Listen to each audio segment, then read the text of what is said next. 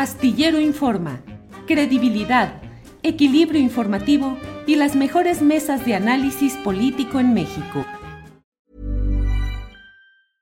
Mother's Day is around the corner. Find the perfect gift for the mom in your life with a stunning piece of jewelry from Blue Nile. From timeless pearls to dazzling gemstones, Blue Nile has something she'll adore. Need it fast? Most items can ship overnight. Plus, enjoy guaranteed free shipping and returns. Don't miss our special Mother's Day deals. Save big on the season's most beautiful trends. For a limited time, get up to 50% off by going to Bluenile.com. That's Bluenile.com. Hey, it's Ryan Reynolds, and I'm here with Keith, co star of my upcoming film, If, only in theaters, May 17th. Do you want to tell people the big news? All right, I'll do it. Sign up now and you'll get unlimited for $15 a month in six months of Paramount Plus Essential Plan on us. Mintmobile.com slash switch. Upfront payment of $45 equivalent to $15 per month. Unlimited over 40 gigabytes per month. Face lower speeds. Videos at 480p. Active Mint customers by 531.24 get six months of Paramount Plus Essential Plan. Auto renews after six months. Offer ends May 31st, 2024. Separate Paramount Plus registration required. Terms and conditions apply if rated PG.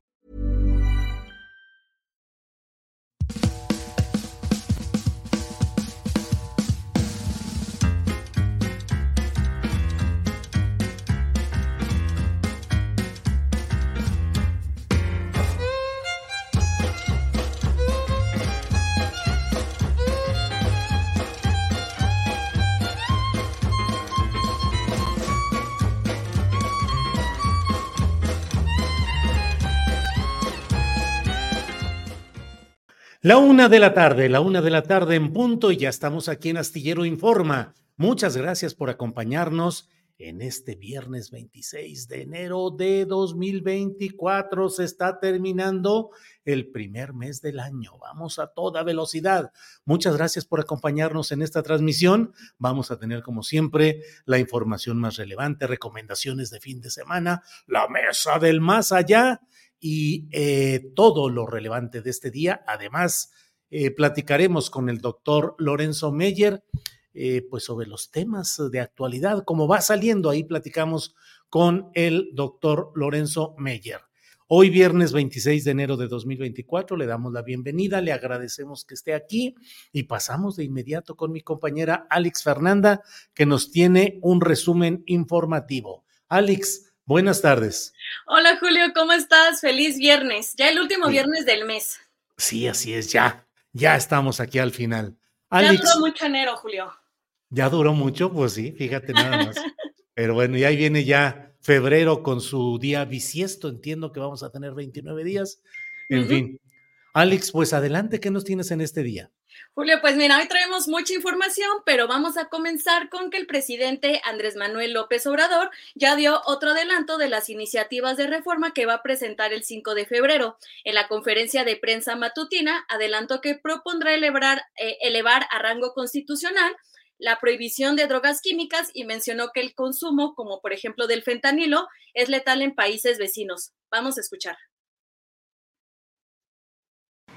Una de las iniciativas que voy a presentar de reforma a la Constitución es la de prohibir el consumo de drogas químicas como el fentanilo, así directo, y otros asuntos relacionados con eh, la drogadicción. Es algo que tenemos que cuidar mucho de lo que más debe importarnos, el que no se fomente el consumo de drogas y en especial de drogas químicas. Nosotros tenemos que seguir combatiendo tráfico de químicos, precursores de fentanilo, lo hacemos todo el tiempo eh, tanto defensa como marina, diario están destruyendo laboratorios y evitar el consumo en nuestro país. Pero eso no es todo porque también dijo que va a pedir la prohibición de los vapeadores al mencionar que son muy dañinos para la salud. Por otra parte, el presidente de la República recomendó al próximo gobierno seguir avanzando en el rescate de la industria petrolera. Desde Palacio Nacional dijo que el 28 de febrero la refinería de Dos Bocas estará operando eh, en total de su capacidad. Insistió que en quien le entregue la estafeta tiene tres opciones en materia energética. La primera es que puede seguir con el plan de modernización de las plantas que ya se tienen.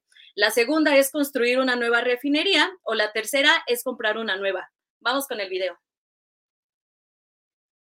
Yo sí le recomendaría que siguieran apostando a la autosuficiencia. ya nosotros casi vamos a dejar resuelto el abasto de gasolinas con lo que se produce en México y con lo de Deer Park.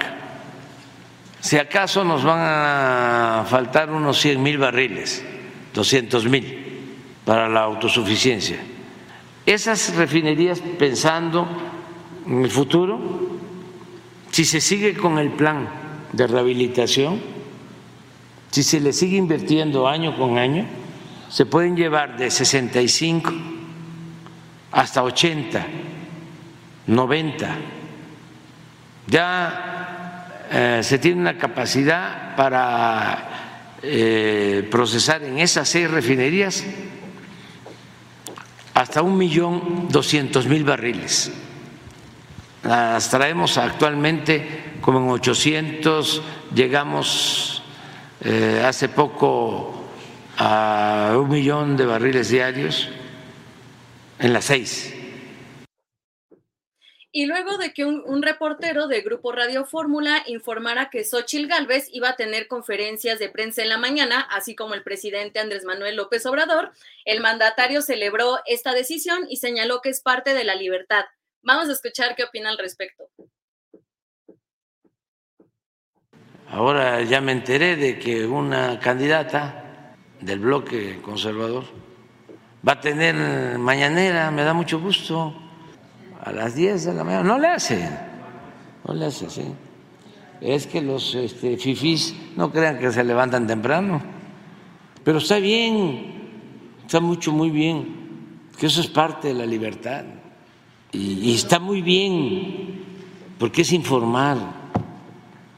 Eh, eso es lo que la gente este, necesita, más información, garantizar el derecho a la información y que haya debates y que de distintos puntos de vista y se garantice el derecho a disentir y que haya crítica y réplica. Eso es la vida pública democrática. Lo celebro eso. Y a todo esto, un grupo de reporteros le preguntó a Xochil Gales sobre estas mañaneras y dijo: Todavía estoy preparando mis ideas, estamos haciendo cosas creativas e interesantes. Los cuestionamientos siguieron sobre la fecha de estreno y Xochitl dijo que le den tiempo de anunciarlo como se debe porque apenas tiene unas ideas. Además, adelantó que su equipo le presentará propuestas y ella va a tener que elegir. Por otra parte, Alejandro Moreno, anunció que Indira Kempis, quien renunció a Movimiento Ciudadano y se unió al PRI en el Senado, pues ya se ha sumado al proyecto que encabeza Xochil Gálvez. En redes sociales solo dijo que tendrá una gran responsabilidad, pero no precisó cuál. La senadora Kempis compartió el post que estamos viendo en pantalla y dice lo siguiente. Las dos tenemos raíces indígenas. Estoy segura que nuestras ancestras estarían orgullosas de lo que crearon. Nuestra herencia es el futuro para México.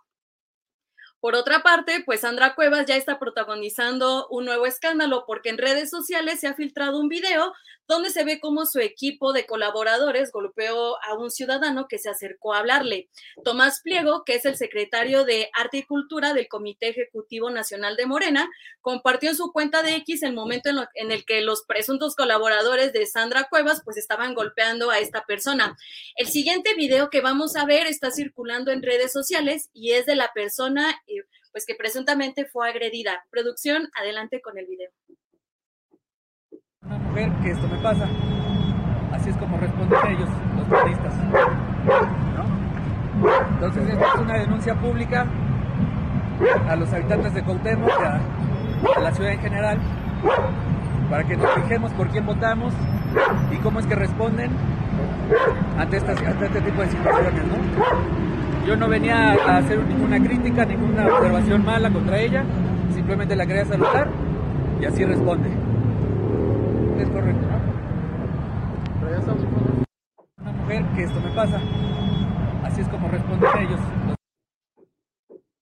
Como ven, cuéntenos en los comentarios. Y ya finalmente, para comenzar a despedirme, pues se va a estrenar una obra próximamente en el Teatro El Vicio, el del Vicio que se llama Realeza Mexicana, Nuestros Adorables Lords y Ladies. Esto es en, en febrero y va a ser el 1, 8, 15 y 29. Pues en el elenco está Miriam Calderón, Cuauhtémoc Duque, Carlos Herrera y Pedro Márquez. Entonces ya pueden comprar de una vez sus entradas, va a ser a las 9.30, pero pues pueden, van a poder entrar una hora antes para poder estar ahí en el Teatro El Vicio. Julio, regresamos contigo. Muy bien, muchas gracias, Alex. Gracias por todo y seguimos adelante con este programa que hoy va a estar larguito. Terminaremos por ahí de 3.20, 3 y media. Gracias, Alex. Gracias, Julio. Feliz viernes. Gracias, igualmente. Bueno, pues seguimos adelante con nuestro programa. En un rato más, en unos 10 minutos más o menos, sabremos entrar en contacto con el doctor Lorenzo Meyer para poder platicar pues de los muchos asuntos de la política, como lo hacemos con frecuencia con él. Así es que gracias y en unos minutitos más estaremos ya con el doctor Lorenzo Meyer. Eh, me llama la atención hoy, sobre eso quiero hacer un comentario personal, dar mi opinión respecto a esta fórmula que acepta Xochitl Gálvez de la mañanera. No deja de ser un momento de convalidación, no solo de imitación. No es solamente que esté imitando lo que de una manera aventurosa ha podido ir desarrollando el presidente López Obrador, sino que además se instala en una forma de convalidar ese ejercicio que tanto han criticado desde otros flancos y en otros momentos y que la propia Xochitl ha considerado que ha constituido en la mañanera eh, una especie de plataforma de lanzamiento suyo debido a que no pudo hacer una, un derecho de réplica, no lo pudo ejercer y fue y tocó la puerta de Palacio Nacional. Y en esa escena de ella tocando la puerta de Palacio Nacional y sin que le abrieran, pues eso es lo que dice ella, me cerraron las puertas de Palacio, pero me abrieron las puertas de la candidatura. No sé realmente cuál sea la visión que tengan los estrategas de Xochitl Gálvez, pero la verdad es que fluctúa entre la postura retadora, es natural, va en segundo lugar con riesgo de caer hasta el tercero, aunque la verdad es que Movimiento Ciudadano con Álvarez Maínez no va, no va despegando. Álvarez Maínez está muy lejos de la posibilidad de significar un riesgo real, al menos en este momento, para la candidatura de Xochitl. Esperemos a ver si las maravillas propagandísticas que hacen los estrategas de MC con su onda naranja y fosfo, fosfo, eh, son capaces de hacer remontar a un personaje que al menos hoy no ha pegado, no está teniendo impacto y va muy rezagado en esta carrera. Claro, falta tiempo para que empiece la contienda oficial, las campañas en forma.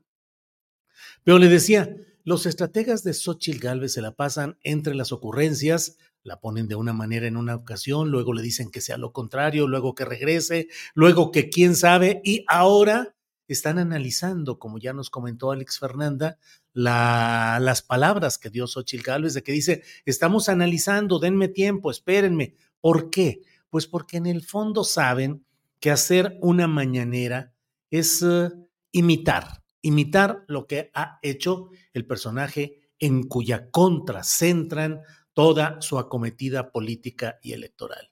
Y porque en el fondo también es convalidar y aceptar que ese ha sido un experimento exitoso.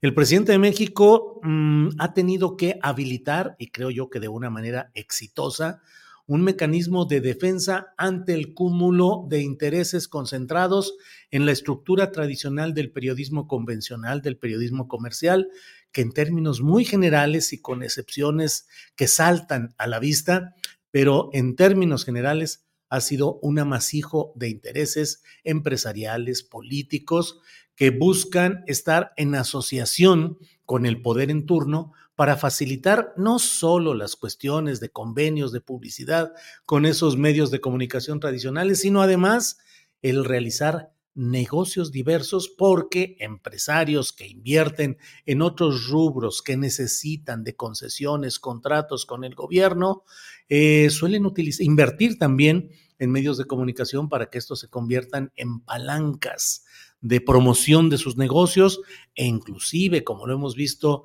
eh, sobre todo en televisión eh, abierta a nivel nacional, en formas de presión contra adversarios comerciales o de mm, presión y chantaje al gobierno cuando no se satisfacen las eh, pretensiones comerciales de esos eh, empresarios. El presidente de México pudo haber corrido la misma suerte que han corrido en otros países de Latinoamérica, gobiernos progresistas que han tenido que mm, soportar el embate, la mentira, la difamación eh, de los grandes consorcios informativos que de esa manera han ido creando situaciones de desconcierto, incertidumbre, desestabilización, sembrando o tendiendo la cama, diríamos en un lenguaje más mexicano, tendiendo la camita para que haya actos contrarios a esos gobiernos progresistas. No ha habido en este momento, no ha habido hasta ahora el tejido de una red mediática importante establecida por los gobiernos de cada lugar o incluso el esfuerzo que hubo de Telesur de combinar eh, los esfuerzos de gobiernos progresistas latinoamericanos, no ha podido avanzar y sin embargo el lugar que es visto con atención por diferentes analistas, no solo académicos, sino sobre todo políticos de Latinoamérica, de España, de otros países, es la mañanera de prensa del presidente López Obrador. Una mañanera que concentra la atención de todos los medios. No lo hacen por gusto ni por uh, solidaridad, si por ellos fuera, muchos de los grandes directivos de estas empresas de comunicación tal vez habrían dicho, ya no cubran esa, esa conferencia, una notita al día de lo importante que haya dicho y vámonos, sino que tienen que estar ahí y han estado ahí porque el imán del presidente López Obrador eh, jala atención, jala audiencia, jala público y habrían cometido un gravísimo error estos medios de comunicación tradicionales en pretender boicotear la asistencia de sus reporteros y su participación en estas conferencias mañaneras de prensa. Tiene muchos detalles que pueden ser críticos y que los hemos planteado en otras ocasiones aquí mismo. La asistencia de personajes eh, demasiado eh, explícitos en su adhesión militante a la 4T, algunos francamente aduladores, otros que ponen el balón frente a la portería para que el presidente meta gol, pero eso no le quita a este ejercicio el carácter informativo. No ha habido ningún presidente de México que haya tenido la capacidad, ya no digamos la disponibilidad, el ánimo, la voluntad de comparecer ante periodistas, sino que muchos de ellos ni siquiera conocen o conocían los detalles de las obras o la, la continuidad el grado de avance como lo ha hecho el presidente López Obrador. Quítenle todo lo que quieran, referencias históricas que él hace, el, el debate o la crítica a ciertos personajes y veamos que diariamente hay un volumen de información que surge de las conferencias mañaneras de prensa. El gran mérito de López Obrador en estas conferencias ha sido el de ser capaz de poner la agenda política desde temprano y sobre ella hacer que giren y se muevan los um, diferentes uh, eh, actores y factores políticos a lo largo del día. Eh, frente a ello, imagínese si el presidente no hubiera hecho ese ejercicio, cómo habría estado sujeto a que los medios tradicionales de comunicación fijaran la agenda. Hoy por hoy es eh, normal casi el estar viendo esa acometida salvaje, mm, golpista que se está dando en varios medios de comunicación, sobre todo electrónicos, en los que, caray, uno escucha día tras día, hora tras hora, a comentaristas, opinantes concertados en estar en una tarea de difamación, de erosión, de tratar de ir minando un poder político que llegó con una inmensa mayoría de votos en 2018 y que aún hoy mantiene la gran mayoría de opiniones favorables según las encuestas de opinión en curso. Entonces, Xochitl Gálvez se asoma a hacer una mañanera que me atrevo a adelantar, a suponer que sería, palidecería ante lo que hace el presidente López Obrador. Entre más exposición mediática em, libre le den a Xochitl Gálvez, más errores va a cometer. No solo los países noruegos, no, no solo sus ocurrencias, no solo el lenguaje entre desenfadado, por llamarlo de una manera amable. Cada que le dejen el espacio libre a Xochitl, van a hacer que se tropiece en más ocasiones. ¿Se le imaginan en una conferencia mañana de cuánto tiempo ante las preguntas de reporteros que le van a plantear cosas que probablemente no tenga la capacidad, em, digamos, de la reacción inmediata, de la reacción sin el apuntador, sin el teleprompter, sin los asesores diciéndole qué es lo que debe hacer. Entonces creo que sería un error. Y lo otro es que pues se va a exponer a que haya medios de comunicación que envíen también a sus reporteros para hacerle preguntas complicadas y ni modo que ahí ella no dé derecho de réplica cuando diga algo de lo cual no tenga prueba, porque sería desacreditar su propia postura de presunta heroína del derecho de réplica. En fin, pues son algunos de los temas que tenemos en esta ocasión. Iremos viendo qué deciden simplemente casi como consejo, señores estrategas de Xochitl, no la dejen que hable más sin teleprompter, sin apuntador y sin que se sepa exactamente lo que va diciendo, porque ha cometido suficientes errores y dislates como para temer, lo hablo desde el punto de vista de ellos, de los estrategas, que vuelvan a repetirse. Bueno, pues vamos a seguir adelante, vamos a una pequeña cortinilla de presentación y vamos con el doctor Lorenzo Meyer.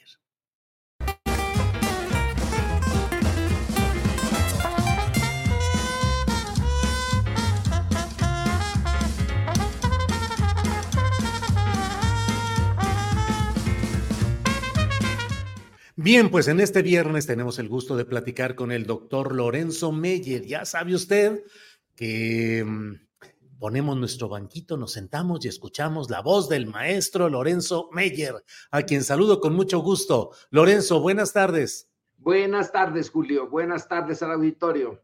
Gracias, Lorenzo. ¿Cómo van los días? ¿Cómo van las horas políticas? Bueno, eh, hasta cierto punto, todo normal. Todo normal. Eh, incluso los eh, escándalos son normales. Ese es el eh, ambiente en el que vamos a seguir. Se va a agudizar, yo creo. Eh, es una posibilidad, pero en fin, eh, Julio, el contraste para mí, por lo menos por la edad y por mi, mi oficio, es notable. Yo nací en un periodo en que el PRI estaba en total dominio del escenario político, era un partido de Estado y el presidente era la figura dominante. Nadie se atrevía, o muy poco, si no había eco, a hacerle ninguna crítica. Eso más o menos, más o menos, eh, se mantuvo hasta fines del siglo pasado. Luego viene el cambio y seguimos en ese cambio. Todavía a parte de la ciudadanía les es eh, un poco eh, difícil acostumbrarse al eh, nuevo entorno, pero el entorno sí ya no es de partido de Estado, tampoco es de partido único, hay pluralidad, el presidente, bueno, el sistema presidencial mexicano es propio de un para una presidencia fuerte, pero vaya que si le llueven críticas eh, todos los días y hay pluralidad.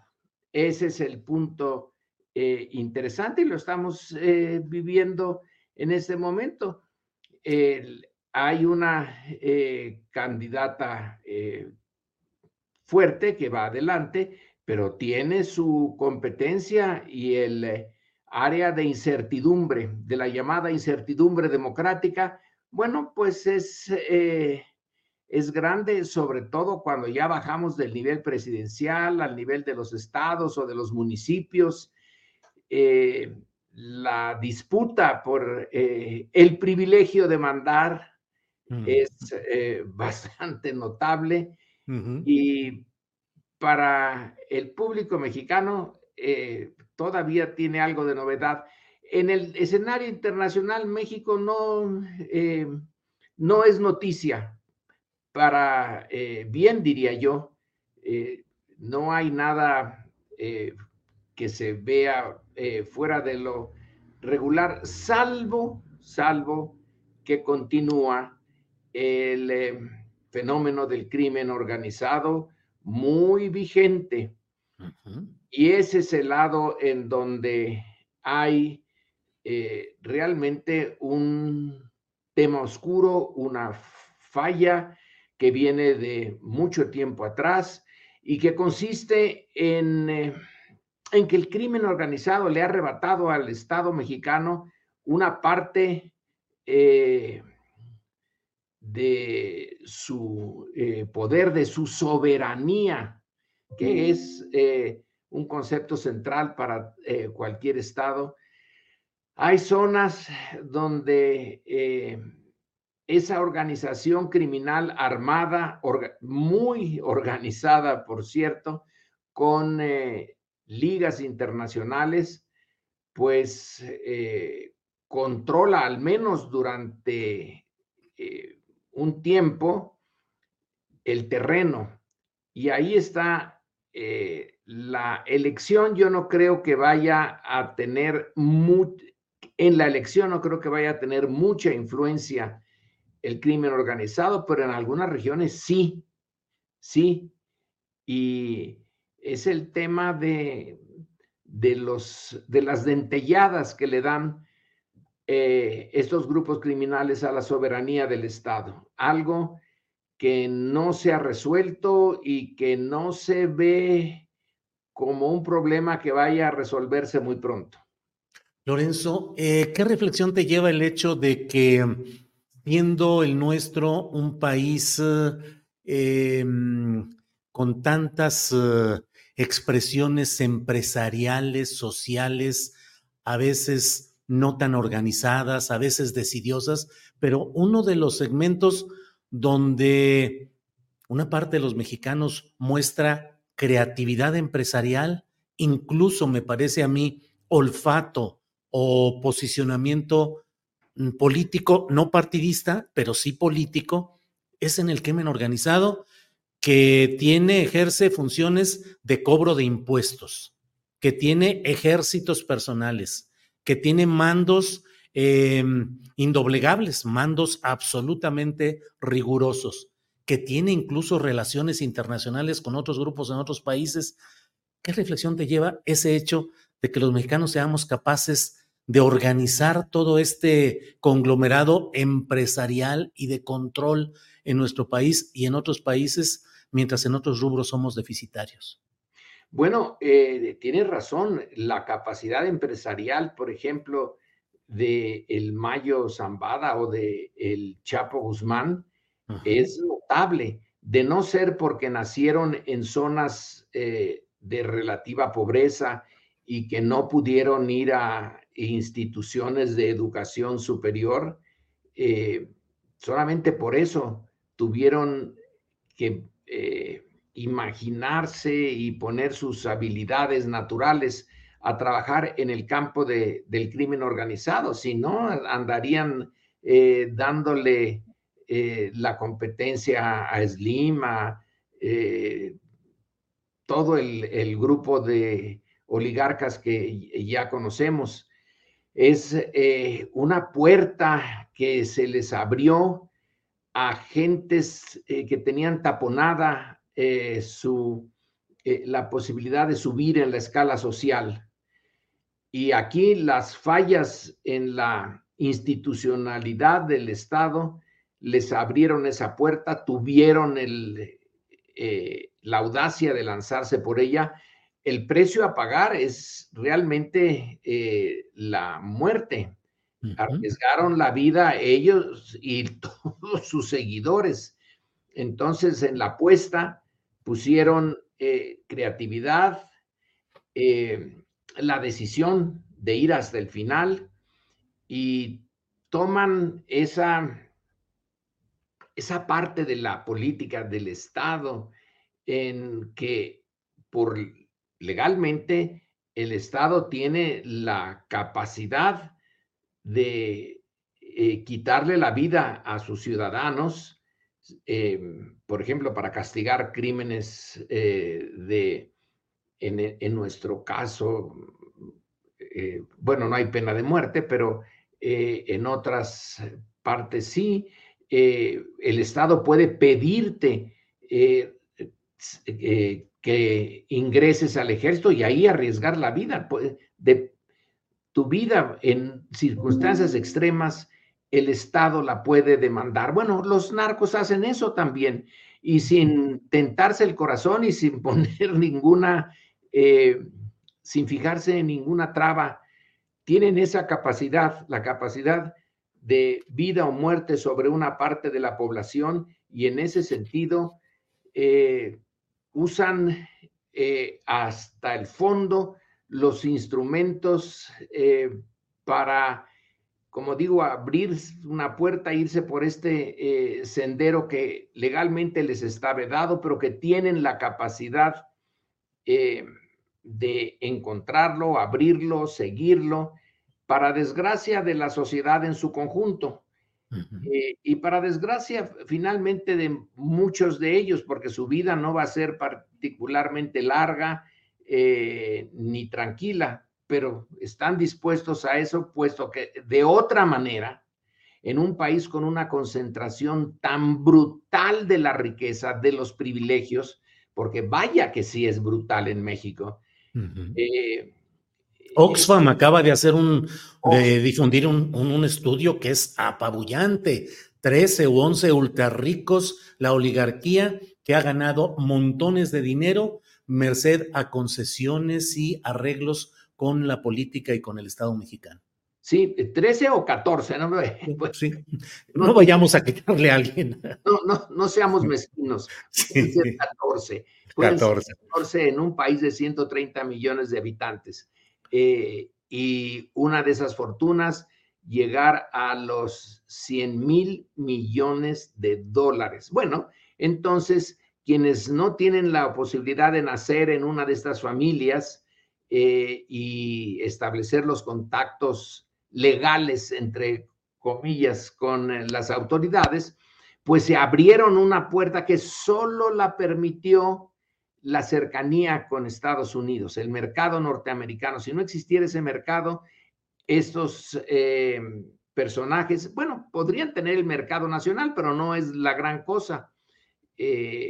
La, em, la organización al eh, margen de la ley en México de bandas, grupos y que imparten justicia, pues, eh, y que se hacen justicia eh, social por su propia mano, tiene su historia. Eh, hay una novela, ¿tú la has leído la novela de Astucia? No, no. De un señor Inclán, tiene varios títulos. Astucia, Los charros contrabandistas o Los hermanos de la hoja. No. Y es una novela eh, en donde eh, seis o siete personajes rancheros de clase media ranchera, muy empresariales, como lo que sugerías tú, eh, que van a ser dirigidos por un personaje que se llama Lorenzo Cabello, organizan contrabando de tabaco en el siglo XIX. El estanco del tabaco viene de la época colonial y el gobierno del México independiente lo tiene como una fuente de, ingresos importante, puesto que ahí el fisco estaba eh, más amolado que ahora y eran pocas las fuentes de ingreso. Entonces, este contrabando que se hace eh, desde Michoacán, donde están las plantaciones, hasta donde se entrega para el comercio eh, nacional y mundial, Bueno, pues estos organizan un eh, pequeño ejército, protegen a las poblaciones que están en el camino, eh, estas les informan y son aliados en contra del gobierno y tienen tanto éxito que el jefe de la banda por un tiempo es gobernador de Michoacán sin que se den cuenta en el centro del país porque está todo hecho un desastre. Eh, entonces, esto tiene sus raíces. Pues es una novela actual. Exactamente. Exactamente. Por lo que dices. Con una, con una diferencia, que los contrabandistas tienen una ética eh, más firme que el propio gobierno. Entonces, no usan la violencia, eh, salvo cuando es estrictamente necesario, cuando los persiguen.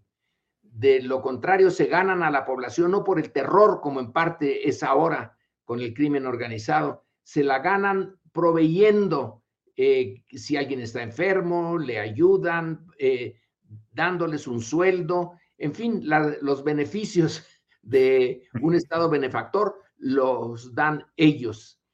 Eso pues eh, tiene su historia entre nosotros, insisto, desde el siglo XIX y es resultado de una falla profunda de nuestra sociedad el eh, marginar eh, a ciertas personas, impedirles la creatividad positiva, legal, y dejar, obligarlos casi a que esa creatividad, esa energía, esa imaginación no se vaya por el lado constructivo, empresarial, eh, sino por el lado criminal. De alguna manera tenía que salir. Y sale por ese rumbo y eso nos lleva a la reflexión de cómo hemos, eh, cómo, o más bien, cómo no hemos podido eh, mejorar la estructura social para que esto que ya existía en el siglo XIX eh, no se hubiera repetido en el siglo XX y siguiera en el siglo XXI. Ahora, Lorenzo, hasta en el terreno cultural, los narcocorridos, el rap, el reggaetón relacionado, sobre todo el rap y los narcocorridos, es un triunfo cultural también de la corriente del crimen organizado. Y te pregunto, a raíz de lo que comentas, ese predominio, ese imperio, esa expansión bárbara, salvaje, ofensiva de la sociedad en general, del crimen organizado, de alguna manera es una revancha, es una consecuencia, una venganza contra la desigualdad social en México. Sí, eh, es una, eh, una venganza, es una distorsión eh, profunda de un, de, lo contrario, el, el, anhelo de una sociedad justa, con oportunidades para todos, de una utopía, es la distopía, pero la iniciativa no viene de abajo, sino de una reacción a algo que desde arriba se impuso. Yo también lo veo así, Julio, como un tipo muy perverso de venganza. Eh, y además la venganza es en muchas, eh, la mayor parte de las veces, contra otros mexicanos que no tienen vela en ese entierro, quienes crearon mantuvieron, agrandaron la sociedad eh, o la estructura social desigual, eh, los 14 eh, personajes que tienen más de mil millones de dólares de los que habla Oxfam, ellos no les pasa nada. Los que son muertos son los sicarios de una parte y de otra, los soldados, los marinos, los guardias nacionales y los que son aterrorizados, rara vez, eh, aunque sí existe, eh, esta eh, situación del crimen organizado pone en peligro a los de arriba, quizá los presidentes municipales y en algunos casos a gobernadores en los 1920s eh, se asesinó a un gobernador por parte de, narcotraficantes. Ya no recuerdo si era eh, de Sinaloa, me parece que fue de Sinaloa.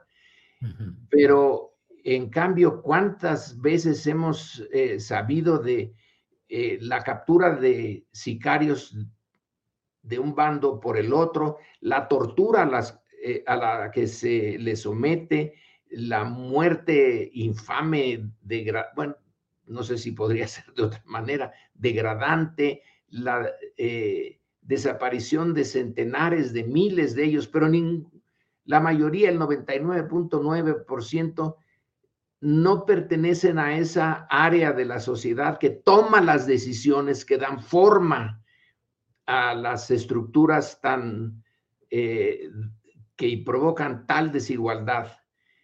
Eh, entonces es una venganza, como dices, pero no es una venganza eh, que afecte igual a los responsables, a ellos no les casi no les afecta y en algunos casos hasta les beneficia, porque si se asocian con los carteles, pueden tener eh, ingresos extras. Sí. Entonces es una venganza muy injusta. Lorenzo, y em, entre otros de los puntos que me pregunto y te pido tu, tu, tu opinión, es mientras no se resuelva, se atenúe suficientemente la desigualdad social, va a persistir y a crecer el crimen organizado con sus consecuencias terribles. Y por lo que se ve y por los reportes de estos 14 ultra ricos, pues la desigualdad social seguirá y el crimen organizado seguirá como ahora o peor. Pues sí, porque la inercia ya del modelo económico, salvo que México cambie de modelo económico, es una posibilidad. ¿Cambiar de eh, modelo económico? Eh, sí, donde la, eh, la, inercia que ahora hace que prácticamente sin, ya sin moverse, el gran capital se va aumentando, se acumula. Tú nada más ves, ya tienes tus empresas. Slim, por ejemplo, tiene empresas como lo presenta Oxfam en todas las ramas donde es permitido en la economía, no en las eh, ilegales. Eh, pero la eh, máquina se mueve ya sola y hay una acumulación que no la detiene nada. La pandemia que afectó a la sociedad mexicana y a la sociedad mundial de una manera tan negativa, no les hizo ni cosquillas. Al contrario, eh, las cifras eh, a nivel mundial nos dicen que aumentó eh, el ritmo de acumulación de capital. Entonces, Thomas Piketty, el, el famoso economista francés que se hizo famoso con su libro de El Capital, señala que es, no hay otra salida que una intervención de la voluntad política, una intervención de el gobierno, un gobierno que desde luego debe de tener respaldo social, porque si no, eh, lo hacen picadillo los eh, grandes intereses. Este gobierno tiene que intervenir porque ya la bola de nieve se está haciendo cada vez más grande, ya no eh, la detienen otros factores que no sea el eh, gran poder político de los gobiernos y ese eh, gran poder político normalmente no se quiere ya animar a, interferir con la lógica, con la inercia. Yo lo veo como una inercia ya.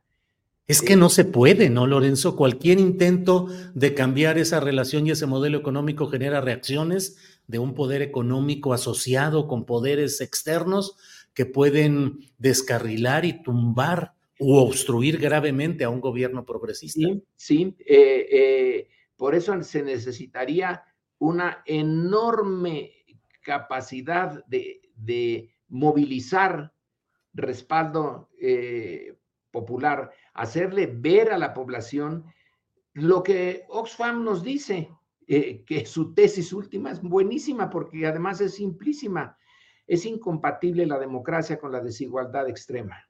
Sí. Ya, Eh, así lo puso de sencillo y de brutal Oxfam. Entonces necesitarías eh, mm, convencer al ciudadano común que tiene que movilizarse en apoyo a una política que detenga eh, esta inercia del el capital en, el, en, la época neoliberal. Es, es necesaria una intervención política profunda, pero si no, esto va a seguir. Esa, el, contraste sí es fantástico. ¿Cuántos eh, millones de mexicanos están en pobreza extrema, en donde no está garantizado ni la comida del día siguiente? Nueve millones, ¿no? Eh, y los eh, mil millonarios son 14, que tienen, según Oxfam, em, uno solo, Slim, tiene un capital que equivale a... 6%, eh, ¿no? Sí, y a la mitad de, eh, de la riqueza privada que tiene la parte menos privilegiada de la población latinoamericana. Eh, de los pobres y no tan pobres, pero la, de la mitad para abajo prácticamente a todos se puede clasificar como pobres. Entonces, eh, la mitad de esos pobres, mm, no extremos, pero también los extremos, etcétera, tiene una cierta riqueza. A él, a la mitad, a esos millones equivale la de una sola persona. Sí, sí, sí. Eh, eh, la tesis es clarísima y me parece muy buena, muy obvia. No es compatible la democracia con tal acumulación de fortuna privada. Lorenzo, te propongo que regresemos a la República de las Ilusiones en el terreno electoral. Em, ha sido muy ruidoso eh, el hecho de la difusión de las listas de los privilegiados de PRI y de PAN para llegar a cargos legislativos, eh, privilegiada porque están en los primeros lugares de las listas de representación proporcional o plurinominales, como queramos denominarlas. Eh, lo de Morena llegará en su momento y también analizaremos con ojo crítico lo que ahí suceda, pero hoy se ha puesto sobre la mesa y la verdad, bueno, pues vienen personajes Manlio Fabio Beltrones, Rubén Moreira, Carolina Villano, eh, Ricardo Anaya, los líderes de los partidos se agandallaron el primerísimo lugar en todas las listas, Chucho Zambrano, Marquito Cortés, Alito Moreno, y en el terreno de la propuesta de la principal candidatura opositora, la de Xochil Gálvez, pues hay la pregunta de, ¿y la tal sociedad civil, lo que iba a eliminar el predominio de los partidos, en dónde quedó? ¿Cómo ves todo este asunto, Lorenzo? Como, casi diría yo, como inevitable. Sí. Está eh, eh, la formulación de una eh, ley muy famosa en ciencia política, la ley de hierro de la oligarquía, la, formula, la formuló Roberto Michels en relación a los partidos políticos. Quizá la podemos hacer más, eh, ir más allá de los partidos, pero está formulada en base a los partidos políticos de, eh, del siglo pasado, que los examinó eh. Y bueno, todos los partidos eh, terminan por tener una estructura oligárquica. Y aquí estos partidos que están en decadencia, porque bueno, pensar en ese PRI de los 1950 eh, y el de ahora, eh, mm. em, es una caricatura de ahora, ¿no? Sí. y sin embargo, su eh, carácter oligárquico no ha desaparecido y pone en primer lugar a sus líderes. Es, es una visión perversa de esa fórmula ética de que un capitán se hunde con su barco, no lo abandona. Entonces Alito no abandona el PRI. El PRI se está hundiendo, pero Alito está todavía en la parte que no se ha sumergido y no, no lo va a abandonar. Es un capitán muy fiel a su barco. Eh, entonces, estos sinvergüenzas eh, realmente están usando a fondo eh, los privilegios de ser la oligarquía dentro de su partido.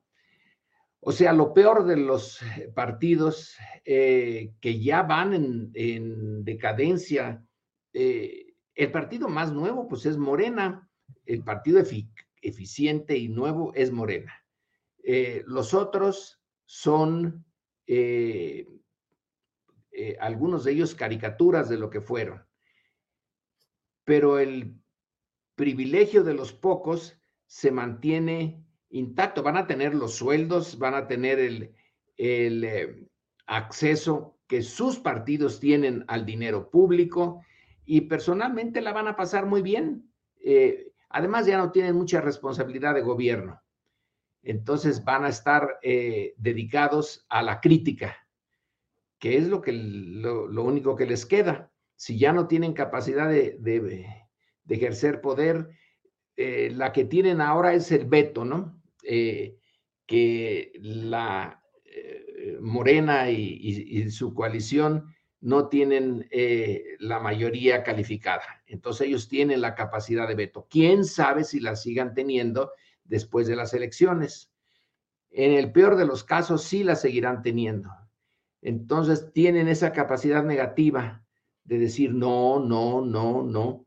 Y tiene sus efectos reales. Sí detiene, sí es arena en la maquinaria del gobierno que quiere tener Morena y le detienen eh, proyectos, eh, van a, es, esa esa oligarquía me recuerda una, eh, una propuesta muy simple, pero eh, muy profunda de Emile Durkheim, eh, el sociólogo francés, cuando examina la evolución de su propio país, de Francia, y ve que algunas de las estructuras del medioevo, que tienen su origen y su razón de ser claramente ahí, se prolongan, se prolongan hasta el siglo XVIII, el siglo XIX todavía. Y señala que el analista social debe de distinguir cuando lo único que queda es el cascarón, porque ya la parte sustantiva la perdieron. Son organizaciones, instituciones que son puro cascarón. Estos partidos son cascarones, pero en ese cascarón están los manliofabios, los alitos, eh, los eh, zambranos. Ellos siguen desde la distancia, parece que siguen dirigiendo a un partido. Si ya te metes a, a las profundidades, pues ya ese partido al PRD, pues ya se le fue pero va a seguir teniendo su representante en las cámaras, este va a seguir recibiendo su salario, su partido va a seguir recibiendo parte del, eh, del dinero público y la sociedad mexicana no se va a beneficiar en nada de eso. Eh, Lorenzo, esa, ese concepto de la sociedad civil que se pretendió que diera el fundamento distinto a la candidatura de Xochitl Gálvez, se habló incluso de crear un órgano interno para organizar la elección que fuese independiente de los partidos y se habló siempre de la sociedad civil. Desde mi punto de vista, y lo he dicho varias veces, me parece que son solo membretes en este caso, que son como los carruseles, como los ejércitos de Pancho Villa, que decían que eran las mismas personas dando la vuelta para pretender ante visitantes que eran muchísimos los eh, pertrechados ahí con el Centauro del Norte. Entonces aquí me parece que son los mismos membretes, los mismos nombres dándole vuelta con diferente denominación. Pero, ¿qué onda con la sociedad civil? ¿Existe? ¿Está organizada? ¿No debe organizarse? ¿Está presente en decisiones políticas? ¿O es eh, una etiqueta más propagandística? Yo creo que es todo eso, pero eh, una, una observación cuando se dice eso de una fuerza armada que estaba dando vueltas para aparentar que eran muchos, no eran los de villistas, ¿eh? ah. eh, eran los zapatistas y eran el estado de Morelos en una ceremonia eh, en, presidida por Zapata, donde hizo desfilar a sus tropas, pero en realidad eso es lo que dicen, eh, al, decían algunos observadores de la época, eran un contingente mucho más pequeño, pero con eh, Zapata y su invitado, no sé si era Madero, eh, como espectador, pues no era fácil darse cuenta que estaba dando la vuelta. Pero Villa, Villa sí tenía un ejército, la división del norte era un ejército en toda la extensión de la palabra, como Obregón y los carrancistas tenían el suyo, eran ejércitos eh, en más de un sentido modernos, con toda una organización, así que no, no, mejor no lo uses. Bueno, gracias por la precisión, bien, Lorenzo. Pero eh, la idea de la eh, sociedad civil sigue siendo muy buena.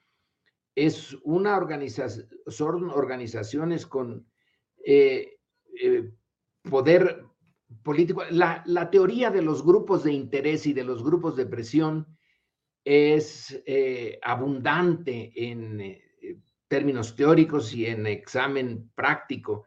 Sí, sí hay sociedad civil aquí y en muchas otras partes y sí ejercen eh, presión, eh, eh, grupos de interés y grupos de presión que no son exactamente lo mismo, pero sobre todo los grupos de presión que tienen bases sociales amplias pueden incidir en la formulación y la puesta en marcha de políticas la eh, experiencia norteamericana es abundante en esto. Grupos eh, de eh, presión desde el nivel de condado, desde el nivel, digamos, municipal, para temas muy concretos como el agua, la seguridad, em, el entorno, el medio ambiente, sí, sí obligan a los responsables políticos a tomar decisiones que no hubieran tomado de otra manera. Eh, uno diría, bueno, pues para eso están las legislaturas, para eso están los eh, que han sido electos, eh, pero no son suficientes y a veces estos se hacen a un lado por otros intereses y entonces quien sí tiene interés directo en esto, por ejemplo, en lo del agua, que es ahora un tema eh, eh, muy importante, se organizan eh, y obligan al aparato administrativo, al aparato político a tomar decisiones. Así que no hay que abandonar el examen de los grupos de la sociedad civil. Ahora, aquí en México, la cosa es bastante distinta. Son grupos que se han, han sido financiados, muchos de ellos, por eh, los intereses que se benefician del statu quo, de, eh, no es que estén buscando cosas em, realmente que eh, el miembro normal, común y corriente de una comunidad se organiza y obliga a que el, foco se ponga en los temas que a él le interesan. Son eh, por el nombre, ¿no? Eh, nada más hay que ver los nombres eh, que pretenden, que representan un interés general, nacional, casi mundial, pero sus cuadros y su financiamiento provienen de sectores y de intereses muy pequeñitos y, o, muy fuertes, pero no masivos, quiero decir. Eh, y ya pegaron, ya están aquí. A veces me da la impresión de que el gran capital lo, eh, ha decidido no enfrentarse así abiertamente con el poder presidencial de, de la 4T eh, salvo Salinas Pliego, que ese sí decidió eh, que él y su televisora iban a, a, ir directamente en contra. Eh, pero en otros casos no dan la cara a ellos, pero sí financian estos grupos que son escandalosísimos y que son voceros de otros eh, poderes que no eh, salen mucho a la luz pública y que formulan eh, su em, oposición al gobierno en términos muy inteligentes, muy amplios, bien pensados y em, tienen sus efectos. así que supongo yo que van a, a seguir. Ojalá hubiera esta capacidad de la sociedad mexicana, de la, sociedad no política, de organizarse. Eh, Toqueville lo vio muy bien en, eh, en, su estudio sobre Estados Unidos en el siglo XIX. Ahí sí, genuinamente, él lo dice, aquí se organizan para todo. Eh, los ciudadanos norteamericanos toman iniciativas constantemente organizándose, organizándose y presionando. Eh, aquí la tradición es otra. El sistema autoritario eh, requería una sociedad desmovilizada. La desmovilización era un ingrediente importantísimo para el mantenimiento del sistema autoritario clásico, ortodoxo, priista. Así que lo que se buscó es impedir que surgieran esas organizaciones que solo tuvieran permiso de, acción política, unos cuantos, y lo daba el presidente. Pero ahora ya se, se destapó, pero la sociedad mexicana no tiene esa tradición. Claro. Eh, y entonces unos cuantos, a nombre de esa sociedad, se organizan con intereses eh, y, muy bien organizados y muy bien envueltos como eh, si fueran intereses que genuinamente salen desde abajo y no. Son eh, articulados y programados por grupos cercanos a quienes tienen el poder económico. Claro. Lorenzo, te agradezco mucho la posibilidad de platicar, como siempre, muy amable y muy atentos nosotros a tus uh, reflexiones y opiniones. Eh, ojalá y la próxima vez toquemos un tema que ya ahorita no alcanzamos por cuestión de tiempo. Hablaste de Salinas Pliego y para la próxima ocasión me gustaría preguntarte, ¿Salinas Pliego solo defiende sus intereses económicos específicamente en cuestión de concesiones y de pago de impuestos o también es una avanzada de un pensamiento de ultraderecha, específicamente los libertarios relacionados con mi ley? Pero si quieres la dejamos para la próxima, como si fuera telenovela. Continuará. Muy bien, muy bien, Julio. Bueno. Eh, entonces, hasta la siguiente, ahí cuando eh, consideres oportuno, cuando se te ocurra, y si yo tengo tiempo. Muy bien. Encantado. Lorenzo, te agradezco mucho como siempre y seguimos en contacto. Buenas tardes. Buenas tardes.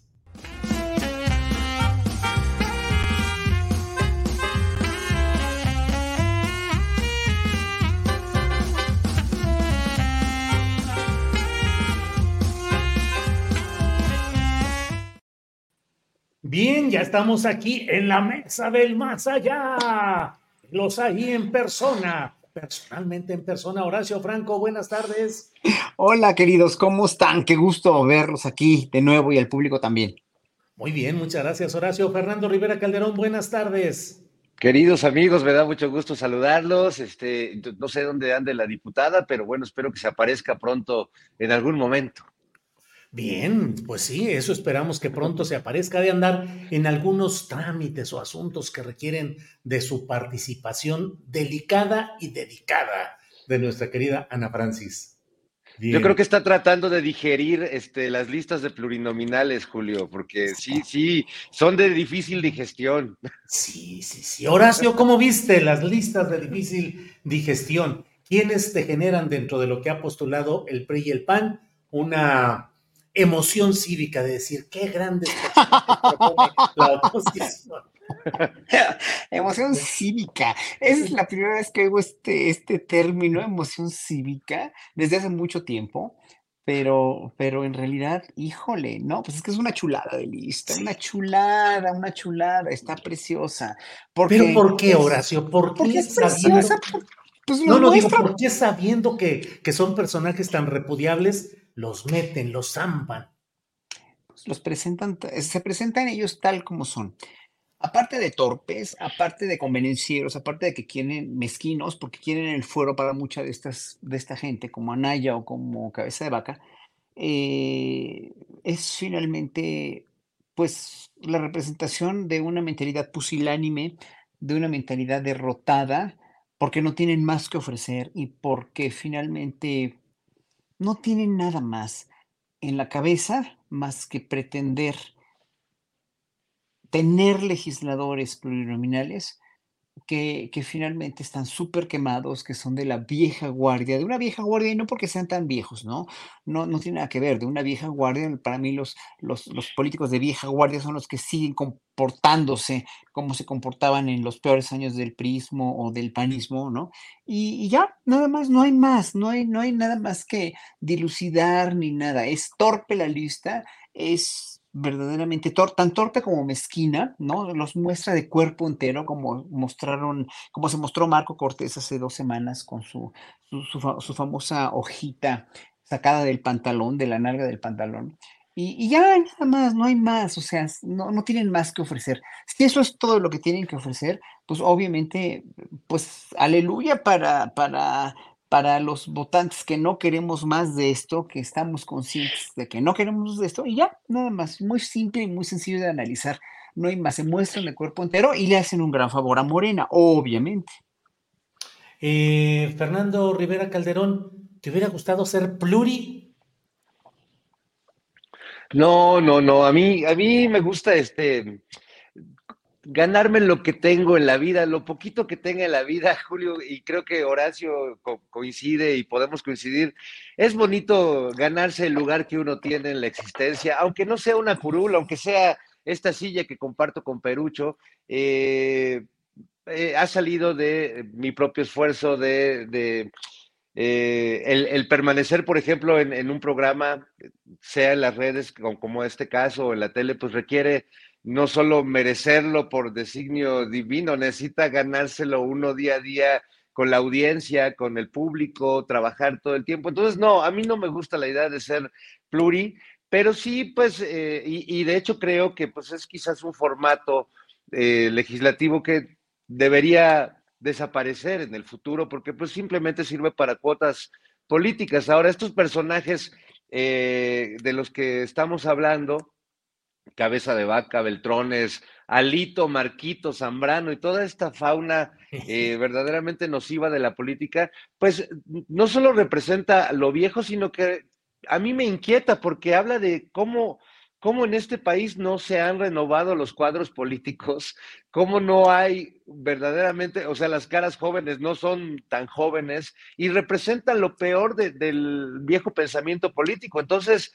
es, tremendo, me, sorprende. Eh, y si bien mucha gente que pertenece a esa vieja historia se pasó al lado de Morena y ahora navegan con otra bandera, pues sí, no deja de ser un poco inquietante no ver, no ver nuevos cuadros, no ver nuevas ideas y, bueno, pues esto, más que una emoción cívica, como tú decías al inicio, pensé lo mismo que muchos, eh, muchas personas del auditorio están pensando en el chat, que hablabas de una emoción cínica, porque sí, pues siente uno ese, ese cinismo que, que trasciende a estos personajes. Y yo la verdad, cada que oigo el nombre de Beltrones, pues no puedo dejar de hablar así, Julio, que es que tenemos que ir por la marmaja y empiezo a escuchar esa musiquita como de y empiezo a como ¿Qué pasó? Fernandinho, ¿qué sucede? Una oferta que no podrás tú decir. Muy bien, Fernando. Oye, ¿comes espagueti, comida italiana? ¿Te gusta, Fernando? Ah, claro, cómo no, me encanta, me encanta este, la pasta, las escalopas, el vino italiano, que es muy bueno, este, la ópera italiana, que, que marida perfecto también, eh, la música italiana, Verdi, el maestro Giuseppe Verdi, y, bueno, pues ahí el, el, maestro Horacio Franco nos puede dar cátedra de la ópera y de la música barroca y de la maravilla de la música que ha salido de Italia. Oye, Horacio, y luego en varias escenas, digo, pienso en las del padrino, desde luego, se usan segmentos de música clásica, de ópera, en los momentos dramáticos en los que el padrino o sus hijos están ejecutando a medio mundo a cuadras de distancia, pero el otro está escuchando la ópera o está llorando, algunos capos que lloraban ante, ante los conciertos de música clásica. ¿Por qué se utilizarán esos símiles, Horacio? Bueno, pues es que ahora es que lo cortés no quita lo valiente, ¿no? Digo, hay mucha, mucha gente de las más sanguinarias o de las más eh, ridículamente posicionadas políticamente en el mundo, pues son muy cultas musicalmente hablando, ¿no? Y, y pues lo vemos, lo vemos a diario, ¿no? Vamos a, vamos a suponer Hitler que le encantaba la muy buena música, era súper admirador de Wagner y era súper admirador de muchos compositores alemanes, ¿no? Incluso él en los campos de concentración en Auschwitz ponía un, a, un cuarteto de cuerdas darle la bienvenida a los judíos que iban a, Auschwitz, que, que, los iban a gasear en la, en la lista de, de, unos a los que iban a gasear y a los que no, a los que veían más fuertes y más en condición para ser mano de obra, ¿verdad? Este, ahí les tocaban un cuarteto de Haydn, que precisamente eh, tiene eh, el himno nacional de Alemania, el Deutschland, Deutschland über alles, ¿no? Alemania por sobre todo, ¿no? Por sobre todas las naciones.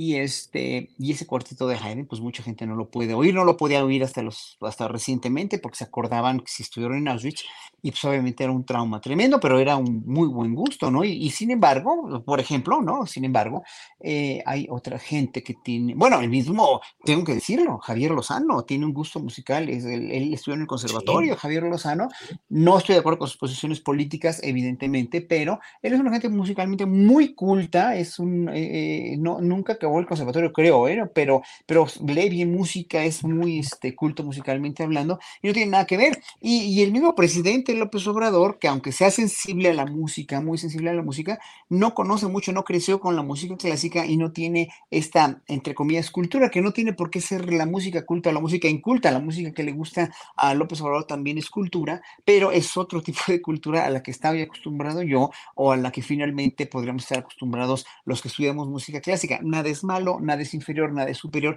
todo depende para qué quieras usar la música, si en caso de Hitler mezquinamente o, en caso de otros dictadores, ¿no? Y bueno, pues López Obrador es una gente sensible y abierta a toda la música, pero él tiene preferencias, bueno, Chicoche, y se, se lo critican mucho, pero es una cuestión de gustos personales y en gustos se rompen todos los géneros. Ahora, lo, lo, que es cierto, este, Horacio, es que el tema de Javier Lozano demuestra que, la música no siempre amansa a las bestias. Así es. Llega con su música a esta parte Ana Francis Moore. Ana Francis, ¿cómo estás? Bienvenida. aquí eh, con este paisaje bucólico detrás y enterándome que Javier Lozano tiene sensibilidad de algún tipo, pero sí, sí, es pianista. What a, surprise, amigues. Sí, sí, sí, pero como dijo Fernando Rivera, que, que la música no amansa, pero bueno. No, no, no. Es, lo, que hay, Julio. Es lo pues que es lo que hay. hay. músicos que son, hay músicos directores de orquesta que son verdaderos sátrapas de sus orquestas. Ah, Han pasado en la historia como verdaderos sátrapas y gente muy, muy, de veras, muy maldita. Bueno, el mismo Gesualdo da Venosa, que era un, un conde italiano, un gran compositor del siglo XVII, mató a su mujer. Ahora sí que mató a su mujer, como, como diría la canción de Pedro Infante, le sacó las tripas y la fue a vender como tiro sí, libro. Así era Gesualdo y un gran compositor con una sensibilidad y unas osadías armónicas y melódicas y rítmicas fuera de serie para su época, ¿no? Para el siglo XVII. Pues Estamos hablando de estos temas, Ana Francis, de la música, la política y de los malvados o villanos que disfrutan hasta el llanto. Había la historia de que Al Capone lloraba al escuchar óperas, mm. en fin. ¿Cómo ves ese binomio música-política, Ana Francis? Pues muy interesante. Y ahorita que Horacio hablaba justamente del asunto del presidente, yo hubiera deseado, por ejemplo, que el presidente le gustara el teatro, que fuera al teatro, ¿no? Lo que sí le gusta es la literatura y lo vemos, ¿no? Siempre anda citando, sí le gusta la literatura mucho más histórica, etcétera, quién sabe qué tanto la narrativa o qué tanto le dé tiempo para leer narrativa, pero le gusta, le, le gusta la lectura, la literatura. Por ejemplo, a la secretaria de Turismo local le encanta el teatro, entonces a la menor provocación va al teatro. Y sí sería interesante pensar em, qué bellas artes disfrutan quien hace función pública, ¿no? Eh, qué les gusta, etcétera, y, y eso aunque ya con lo de Javier Lozano, ya qué tristeza, ya me quitaron todo argumento de que puede ser buena idea que les guste algún tipo de manifestación artística. Este, ay, pero mira, con que les guste la música, pero no sean músicas, eso sería lo mejor. Bueno. Oye, pero, pero me, me, imaginé una temporada en Bellas Artes, imagínate de ópera política y en vez de Rigoletto, Rigualito. Reigualito, reigualito, reigualito. Mira, ahora que nos dieron chance de hacer tantito cabaret en Bellas Artes, yo digo que ahí se abrió una posibilidad, Fernando, que ya te estás tardando en escribirlo y que Julio evidentemente va a performar en Rigualito. Hay que ver de qué, Julio. Sí, sí, ya, ya. Yo había, había, había, que yo doy para velador de estacionamiento público. Yo puedo estar ahí con mi sombrerito o alguna cosa, una cachuchita así ya. A ver, pásele, pásele, joven. Sí. ¿Qué quiere? No, así, ¿qué quiere? Malencaro, Sí, ¿qué quiere? Exacto. ¿Qué quieres tú? No, no. A Que mí fíjate considera- que hay un, hay un personaje así en Macbeth que tiene un monólogo bellísimo de quién Chihuahuas viene a tocar en la noche cuando y se echa ahí una disertación sobre la noche y los demonios y la fregada y que justamente es un muy bonito monólogo sobre todo lo que viene porque la noche ya se metió a Macbeth porque las brujas ya le dijeron tú podrías ser rey y se va a desatar la tragedia entonces es muy buen preámbulo de ahí viene el culebrón. Entonces Julio ahí está tu casting Ahí estamos, ahí estamos puestos. Horacio Franco, ¿qué personaje interpretarías en el teatro de la política actual? Ay, caray. Para una sátira, obviamente, para, para ser blanco de las burlas de todo el mundo, pues el de Xochitl Gálvez, no, no cabe duda. Con una mañanera como las que anunciaron ya. Una mañanera en el Teatro Blanquito, en serio, ¿eh? Como le dice, había un crítico, había un crítico, es, es un crítico muy cuestionado, muy cuestionable, ¿no? Este, que, le pagan por hablar bien de la gente, este, que le llama a Bellas Artes el Teatro Blanquito. Pero bueno, ahí en el teatro, ahí precisamente yo creo que el cabaret sí tendría cabida en un, en un teatro como Bellas Artes o, o por lo menos en la sala Ponce de Bellas Artes, sí tendría, debería tener cabida, porque cuando hay buen, es buen cabaret, pues es de, de alta calidad y pues lo hemos visto con las reinas chulas año tras año, pero bueno, independientemente de eso, este, híjole, es que, es que el hacer un papel de Xochitl Gálvez sí, pues ma- más que, o de Sandra Cuevas, ¿no? También, ya creo, yo creo que así como, como de- de una obra freudiana, ¿no? Para analizar la psique de una gente como Sandra Cuevas, que quería hablar de eso en un ratito más, ¿no? De lo de ayer que pasó con esta persona que golpearon. Y yo tuve, yo, yo mandé un video hace poquito, eh, se lo mandé a, la a la tripulación astillero para que lo sacaran, que no se pudo ya por, por, me imagino por razones de tiempo. Burrow's furniture is built for the way you live. From ensuring easy assembly and disassembly to honoring highly requested new colors for their award-winning seating, they always have their customers in mind. Their modular seating is made out of durable materials to last and grow with you. And with Burrow, you always get fast, free shipping. Get up to 60% off during Burrow's Memorial Day sale at burrow.com slash ACAST. That's burrow.com slash ACAST. burrow.com slash ACAST. I'm Sandra, and I'm just the professional your small business was looking for. But you didn't hire me because you didn't use LinkedIn jobs. LinkedIn has professionals you can't find anywhere else, including those who aren't actively looking for a new job but might be open to the perfect role, like me. In a given month, over 70% of LinkedIn users don't visit other leading job sites. So if you're not looking on LinkedIn, you'll miss out on great candidates like Sandra. Start hiring professionals like a professional. Post your free job on linkedin.com/people today. Que vino Sandra Cuevas aquí a mi colonia a, a vandalizar literalmente, literal, literalmente a van- a vandalizar la colonia eh, a las 12 de la noche, despertando a todos los vecinos. Fue a la Roma Norte y vino aquí a la Condesa a desmantelar todas las terrazas, todas las pérgolas que había o que hay, en, o las más que pudo, ¿no? Las que supuestamente no estaban reguladas. Después yo fui de chismoso con los dueños de los restaurantes y me dijeron que ellos pagan, fíjense nada más, ellos pagan el derecho por las pérgolas a la Ciudad de México, pero como Sandra Cuevas es dueña de la delegación Cuauhtémoc o de la alcaldía Cuauhtémoc, ella se siente con todo el fuero para poder llegar y después, o sea, digo, pues, eh, ojalá que haya sido una cuestión de reglamento, porque se tiene que reglamentar todo en una ciudad como la Ciudad de México, pero no es justo que a las 12 de la noche nos venga a despertar con un altavoz, ella misma con un altavoz, este, diciendo, si no están contentos o si sienten sus derechos vulnerados, vayan al Ministerio Público, pero además con sierras, con, con, este, con máquinas, como si estuvieran, o sea, se oía horrible, o sea, pensábamos que estaban tirando un edificio o algo así, ¿no? Y, eso no es justo, la verdad no es justo. Y lo que pasó ayer, y a mí me pasó hace dos años también, que, que vandalizó un evento que me habían invitado a tocar. Ah, pues ahí está, ahí está el video, ahí está exactamente. El restaurante ahorita, hoy por hoy, bueno, ya no tiene la pero ya está clausurado. Si el restaurante no pagó sus derechos, sus impuestos o lo que sea, pues sí, que lo, que lo, que lo, clausuren y que tiren la pérgola si no está reglamentada, pues, ¿no? Pero no a las 12 de la noche, no como la Kristallnacht de 1938 con los nazis, de los nazis con los judíos, que vinieron a, que fueron a vandalizar sinagogas, fueron a vandalizar este, negocios judíos, etcétera, etcétera. Es eso lo que hizo Sandra Cuevas, aquí en la colonia, aquí en la ciudad, pues en la Roma, en la Condesa, en todos los lugares. Y es realmente muy injusto porque nos despertó a todos y fue como, como una, una noche de veras de terror, porque ya no puedes dormir, porque a ver, qué, a ver qué se les ocurre ahora tirar, no a ver si no quieren tirar tu casa. Entonces, eh, no sé, eh, hace dos años me topé con los esbirros de Sandra Cuevas en el, mes de diciembre, creo que fue el 14 o 15 de diciembre de 2022 o 21.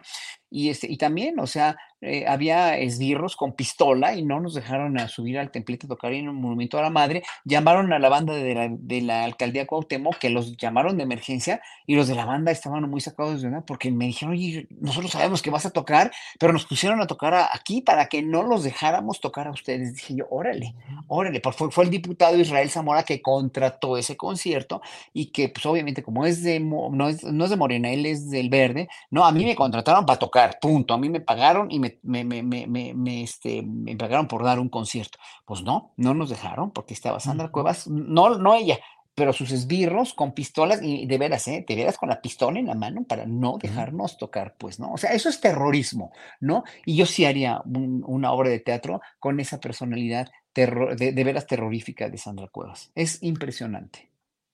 Eh, Fernando Rivera Calderón, ya que estamos en estos terrenos, dime por favor qué musicalización y qué consejos le darías a Xochil Gálvez para su mañanera.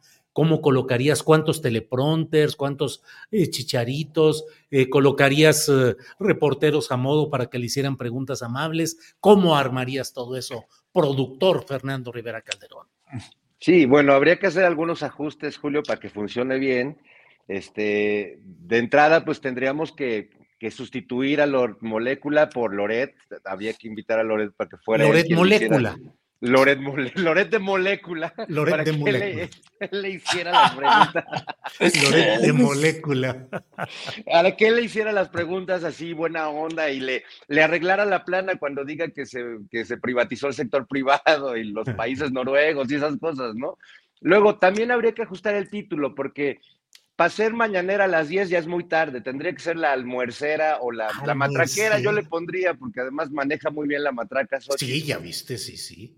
Nosotros ya somos más tarde, ya somos la conferencia masallera, pero esta, esta puede ser la almuercera o la matraquera. Y bueno, este, a lo mejor habría que poner, en vez de Jesús Ramírez, pues otro prompter para, pues, este, que ella para donde mire pueda encontrar el discurso.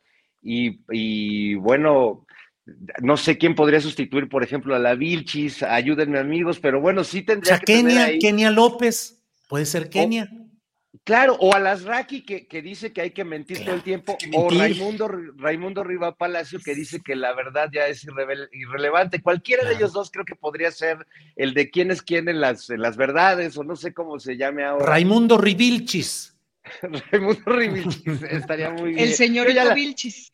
Yo ya lo quiero ver, la verdad, este sí, sí, y nos da tiempo porque Ah, incluso cuando este, el presidente eh, se cuelga en la mañanera, casi siempre a las 10 ya le gana el hambre y se va por el tamal de chiquilín. Entonces nos da tiempo perfecto de ver las dos. A lo mejor me voy a perder, venga la alegría, pero no importa, puedo hacer el esfuerzo.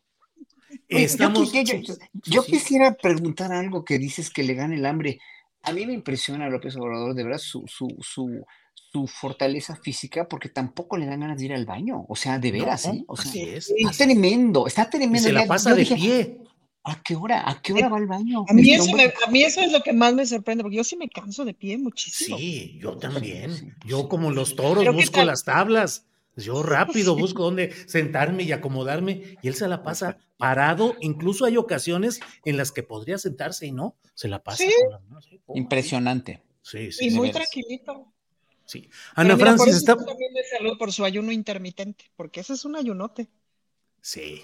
Estamos haciendo concurso de oposición para la producción de las almuerceras o matraqueras de Xochil Galvez. Así es que, Ana Francis, por favor, ¿tú qué consejos darías? Como productora, ¿qué, qué harías de todo eso? Teleprompters, chicharito. Yo, eh, yo pondría un buen número de butacas, Julio, porque a las 10 de la mañana, como dice Fernando, ya es una hora muy razonable. Entonces, mulas como nosotros estaríamos ahí en primera fila, porque creo que sería de muchísima diversión. Entonces, eh, pues porque a ver, aviéntate entretener mulas como nosotros, este, dos horitas, híjole, sí va a ser de mucho disfrute. Pensaría yo poner en cómodas, o sea, poner cómodas butacas por dos razones. Una, por si vas a estar ahí este, sentado un buen rato, te puede ayudar. Y dos, por si está muy aburrido, que tengas chance de echarte una jetita eh, y, puedas como sostener. Y sí pondría un buen número de butacas, Julio. Pienso que podría tener incluso dos o tres veces más personas de las que tiene el presidente, uno por la hora y pues porque ya pagando, ya la cosa se facilita mucho más. El chayote como quiera siempre facilita que la gente te quiera, ¿no? Estaría, estaría interesante el asistir. ¿Tú estarías dispuesta a ir, Ana Francis, a una de esas eh, conferencias como representante de Astillero Informa? Sí, imagínate, Julio, la diversión. yo igual, yo también me apunto.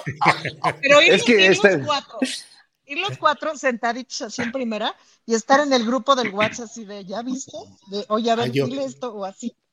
yo pensaba que echándole lucecitas verdes, ese ¿eh? vio así como chun, chun, chun. Es que además yo creo que compartiendo stickers, ¿no?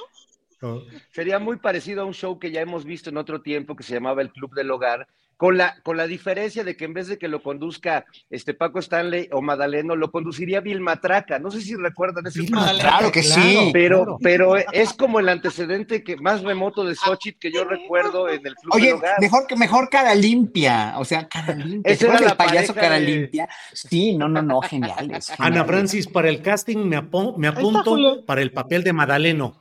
El de Madaleno, el del Club del Hogar, yo saldría, pero si apenas. Sí, sí, la das, sí la doy, sí la doy. Entonces, ya estamos puestos. Tres kilos de jerga de la ferretería y ya. Sí, sí, sí. Horacio, ¿Quieres decir algo? no, no, ya además yo siempre les digo a los periodistas, a Páez Varela y a, y a, y a este Álvaro Delgado, que, que, que, de repente se me hace mucho pensar en Daniel Pérez Alcaraz y Madaleno cuando, cuando están ahí en su programa, de veras son muy divertidos. Eh, Horacio, ¿qué te pareció de divertida la visita? Ya hablamos en la vez pasada de Bubulín Cedillo. Ah, Híjole, no, yo tengo no, un mensaje, yo puedo leer un mensaje que me mandaron para ti. A ver, sí, sí, sí, adelante. Una, una fan tuya me escribió y me dijo, oyes, ahora que estés con Julio Astillero, ¿podrías informarle a la gente que estamos pagando tantos impuestos porque Cedillo así lo decidió y que no bajarán los impuestos porque Cedillo así lo decidió? Porque con parte de nuestros impuestos pagamos la deuda de empresarios que Cedillo salvó a nuestras costillas y que ahora son multimillonarios y que además no han pagado impuestos y nos han marcado con altas tasas de interés el, al préstamo de dinero y nadie lo dice así y deberían hacer una estatua fuera de Hacienda de Cedillo con la leyenda, agradecele a este hombre que tienes que venir a pagar tantos impuestos. Ese güey debería tener prohibido la entrada a nuestro país. Mensaje entregado. Órale, bueno, mensaje concretísimo. Horacio, ¿cómo viste el asunto? Bueno, ya, ya, ya sabemos todos cómo se les gasta esta Grey, esta Grey de expresidentes. Eh, a, mí, a mí lo que me parece patético, terrible, es que es cualquier sociedad de inversión, cualquier este, conglomerado de la banca que invite a alguien así, es porque en verdad no tienen vergüenza, no tienen respeto por el pueblo de México. Pero ellos son, ellos deberían ya considerarse también parte del pueblo de México. O sea, ¿qué es lo que pasa? A ver, eh, esta gente eh, se quedó en su, enfrascada en su mentira, en su mentira total y absolutamente cierta para ellos, pero sabemos todos que es una gran mentira, ¿no?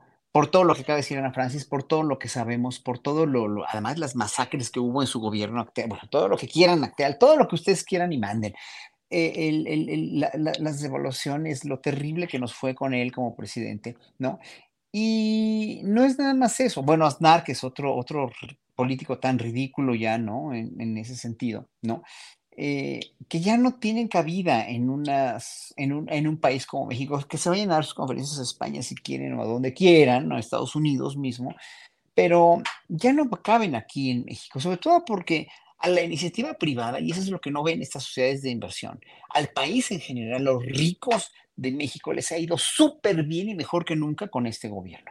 Entonces, ¿qué fregados, perdón, no, qué fregados están invitando y tratando de hacer este tipo de conferencias con esta gente que lo único que viene es a querer golpear, ¿no? En vez de decir, ok, bueno, invitamos a gente como Cedillo, pero también invitamos al secretario de Hacienda a, un debate, en realidad, a que, a que hablen cada quien de su respectiva trinchera, no con el fin de convencer a Cedillo, sino con el fin de quedar un poco mejor con la sociedad, ¿no? Actinver ¿En qué, en, qué, ¿En qué se basan, pues, ¿no? Para, para, para poder invitar a una gente, o para invitar a una gente así, ¿no? Cuando saben perfectamente todos, desde Slim, pasando por, por, por este, eh, eh, el dueño de Oxxo, el diablo que le dice, no, por cualquiera de los grandes empresarios, por la REA, por Bayeres, por todos ellos. Y José Antonio Fernández, el de... José Antonio Fernández, el diablo, sí. Bueno, todos ellos saben muy bien, porque lo saben perfectamente bien, ¿no? Hasta los de la Bimbo, los mismos servicios, saben perfectamente que a, este, a ellos les ha ido súper bien con este gobierno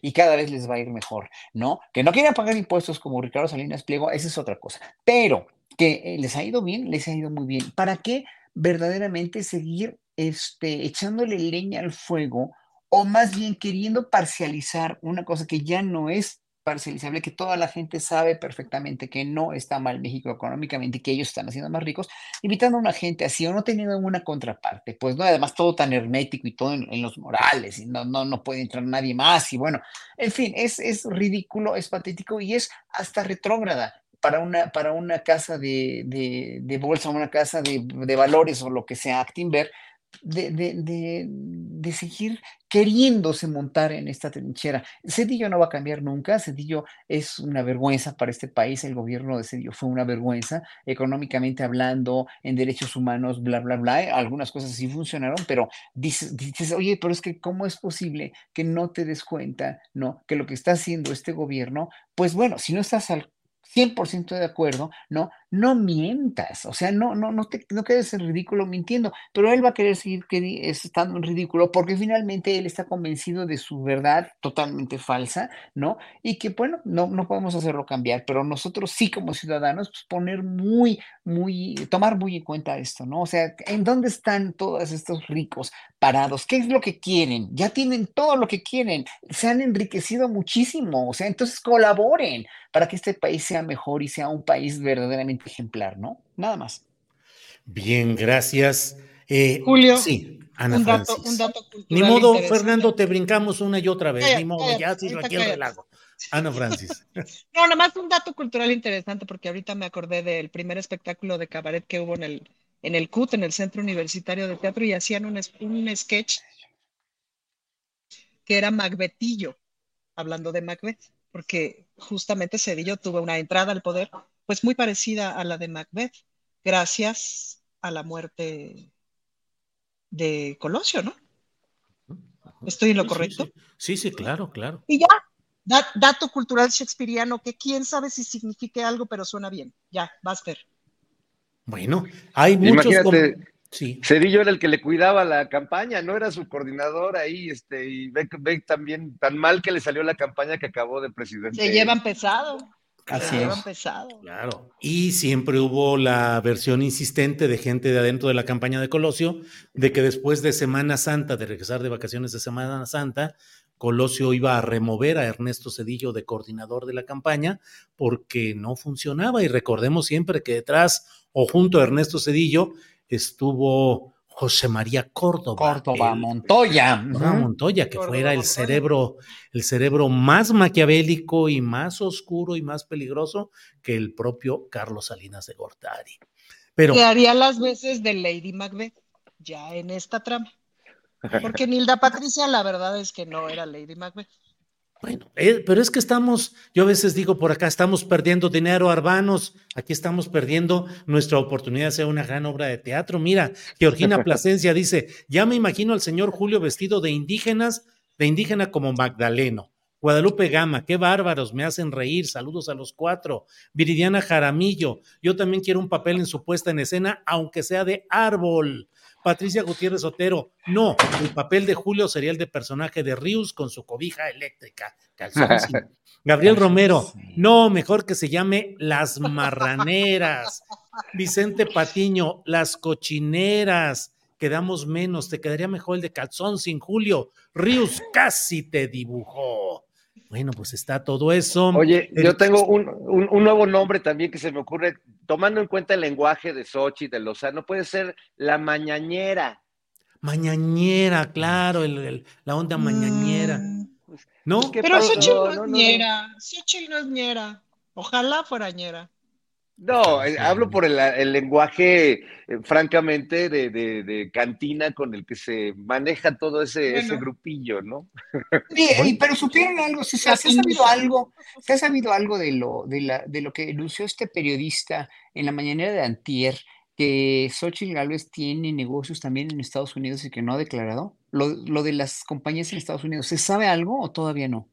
No, yo no he visto mayor cosa todavía, pero bueno, pues todo irá saliendo. Fernando Rivera Calderón, porque además estamos todos muy angustiados porque ahorita es como la falta de adrenalina, dopamina o lo, como queramos decir. No hay campaña, no están haciendo nada todavía, que porque tienen que esperarse, que intercampañas. ¿Qué vamos a hacer los mexicanos con esta ausencia de elementos que incentiven nuestro intelecto y demás cosas, Fernando?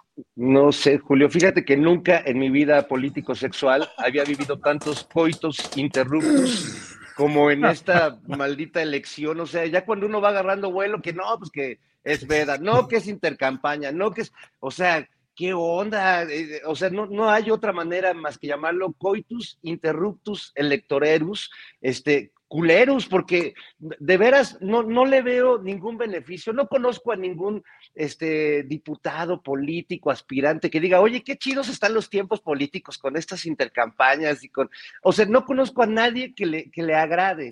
Y a mí en particular, la verdad es que sí me, me estresa, ¿no? Porque no, no puede uno fluir. No puede uno, eh, eh, las campañas evidentemente pues nunca se detienen, al final todos siguen haciendo eh, los trabajos que tienen que hacer para ganarse el voto de la gente, pero pues estas reglas, la verdad, este, para mí bastante chafitas, parece que las diseñó, no sé, el, de la ventanilla C de los pagos de la tesorería de, de los años 80, es decir, hay una cosa tan burocrática, tan poco fluida y tan poco democrática en esta manera de acomodar los tiempos que bueno, yo la verdad es que sí, no puedo, Julio, no sé qué hacer, eh, no sé cómo entretenerme ya, este... Angustiado, ansioso, ansioso. más, que, más que de por sí, Ujú. más, más, ayúdenme por favor. Sí, necesitamos una inyección de electrolitis, electoritis. Eh, oigan, Ana Francis, Es que yo sí sé lo que está pasando adentro de las dos campañas, entonces estoy muy divertida. Porque tampoco puedo decir nada, porque delito electoral, amigos, pero si quieren nos tomamos un café. platícanos aquí entre nos, así, y en clave, experimenta así en clave. Que, que- Híjole. que- que no Oye, sea escribe, escríbelo, escríbelo en el chat, escríbelo en el chat aquí y ahorita lo decimos nosotros. Tú lo Sí. tienes ya, si nosotros no A tenemos otro en el nombre, entierro. decimos a otro nombre. A ver, lo que sí les puedo decir es que además me está tocando ser parte de conversaciones, uff, súper interesantes. Em, saber un montón de cosas de cómo funcionan las cosas, de cómo funcionan, de cómo funciona el Estado ya en pedacitos, o sea, como en, en los lugares más profundos, en la maquinaria más profunda y eso, y ver a tanta gente técnicamente pensar, trabajar, imaginar, la verdad es muy hermoso. Este, y quién sabe si eso, fíjense, es difícil cómo, cómo se puede comunicar luego en las campañas. O sea, estaría padre que justamente las campañas pudieran reflejar los sueños, la imaginación, el entusiasmo, el empeño, el conocimiento de tanta gente que está detrás de la persona que finalmente va a dar la cara, pues, ¿no? Y sí tendríamos que pensar, o sea, sí tendríamos que también repensar la política desde ahí, pues, ¿no? Desde cómo hacemos que las campañas no, no sean esa cosa horrible que solo es, o sea, hay una parte bonita del meeting cuando el discurso es interesante, etcétera, pero hay otra parte que es aburrida, ¿no? Eh, y que quienes seguimos los mitos, o sea, pues a mí me toca ir a todos, pero a ustedes les toca seguir todos más o menos, ¿no? Entonces que de pronto dices, ah, ya me aburrí, pues, ¿no? Em, y que creo que sería súper interesante pensar en cómo las campañas pudieran reflejar también los, los procesos internos ¿no? de reflexión, de pensamiento, de imaginación, de creación, que como estoy participando en dos, eh, de alguna manera o de otra, Uf, uf. Uf. Muy interesantes. Y dos y visiones, ¿no? O sea, estilos bien distintos de eh, quien piensa de una forma eh, científica, no sé qué, ordenada, bla, bla, bla, rigurosa, bla, bla, bla, y de quien piensa con una imaginación de ahí te encargo, y alegría, y color, y, ¿no? Em, y cómo, pues cada cosa implica un estilo de gobernar que es bien interesante verlo, analizarlo, ser parte de. Entonces ya pasé un chisme electoralmente legal, en forma electoralmente legal, ya. ¿Cómo ves, Horacio? ¿Nos damos por satisfechos o presionamos la presión? Pues digo Fernando Rivera, digo. ¿Qué pacho? Pues, pues uno, como, uno no es parte del club, yo, yo, cualquier cosa que uno diga va a ser, este, nos van a denunciar por actos de pre-campaña, actos. Pero este imagínate tú, o sea, de dónde viven ustedes tres, ¿no? ¿Cuál es el problema más complejo? Y entonces, el grupo de personas que está pensando técnicamente en cómo se podría resolver, avanzar en la resolución de ese problema, pues desde la política pública, desde, desde, la, desde el urbanismo, desde no sé qué, ¿no? O sea, tienes ahora, por ejemplo, la noticia este de que Zapopan le acaba de entregar la concesión de qué fue, Julio, del alumbrado. Del agua potable, del alumbrado, del alumbrado público, así es. Oye, Fernando y Rivera. un chisme, tienen un sistema de recolección de basura que parece que es bastante bueno, pero privatizado, ¿no? Sí, hoy, tuvimos que pagar 100 pesos para que se llevaran el arbolito de Navidad, porque de otra manera no se lo llevan. En fin, ah, pero bueno, Horacio, Horacio. Pensar en esas cosas es muy bueno pensar en esas cosas. ¿Te sigue pareciendo, Horacio? Ya no tienes el cuadro ese así de la angustia extrema de, de así, vas viendo las cosas más claras, te preocupa la, la futura constitución de las listas de candidatos de Morena, porque bueno, ya hablamos del PAN y del PRI, que de veras se lucieron negativamente en el sentido de proponer sus peores cartas pero también hay mucho jaloneo y mucho ruido y muchas protestas al interior de Morena, Horacio.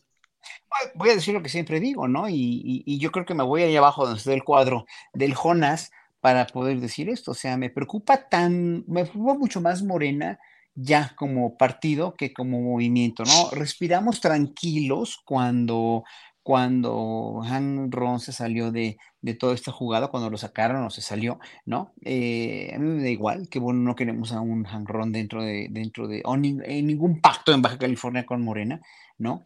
Eh, me sigue preocupando, me sigo viéndolo mal, el, oportunismo cuasi mercenario y, este, y, sobre todo, pues, pragmático de de la cúpula de Morena junto con estas personas como Romel Pacheco, etcétera, etcétera.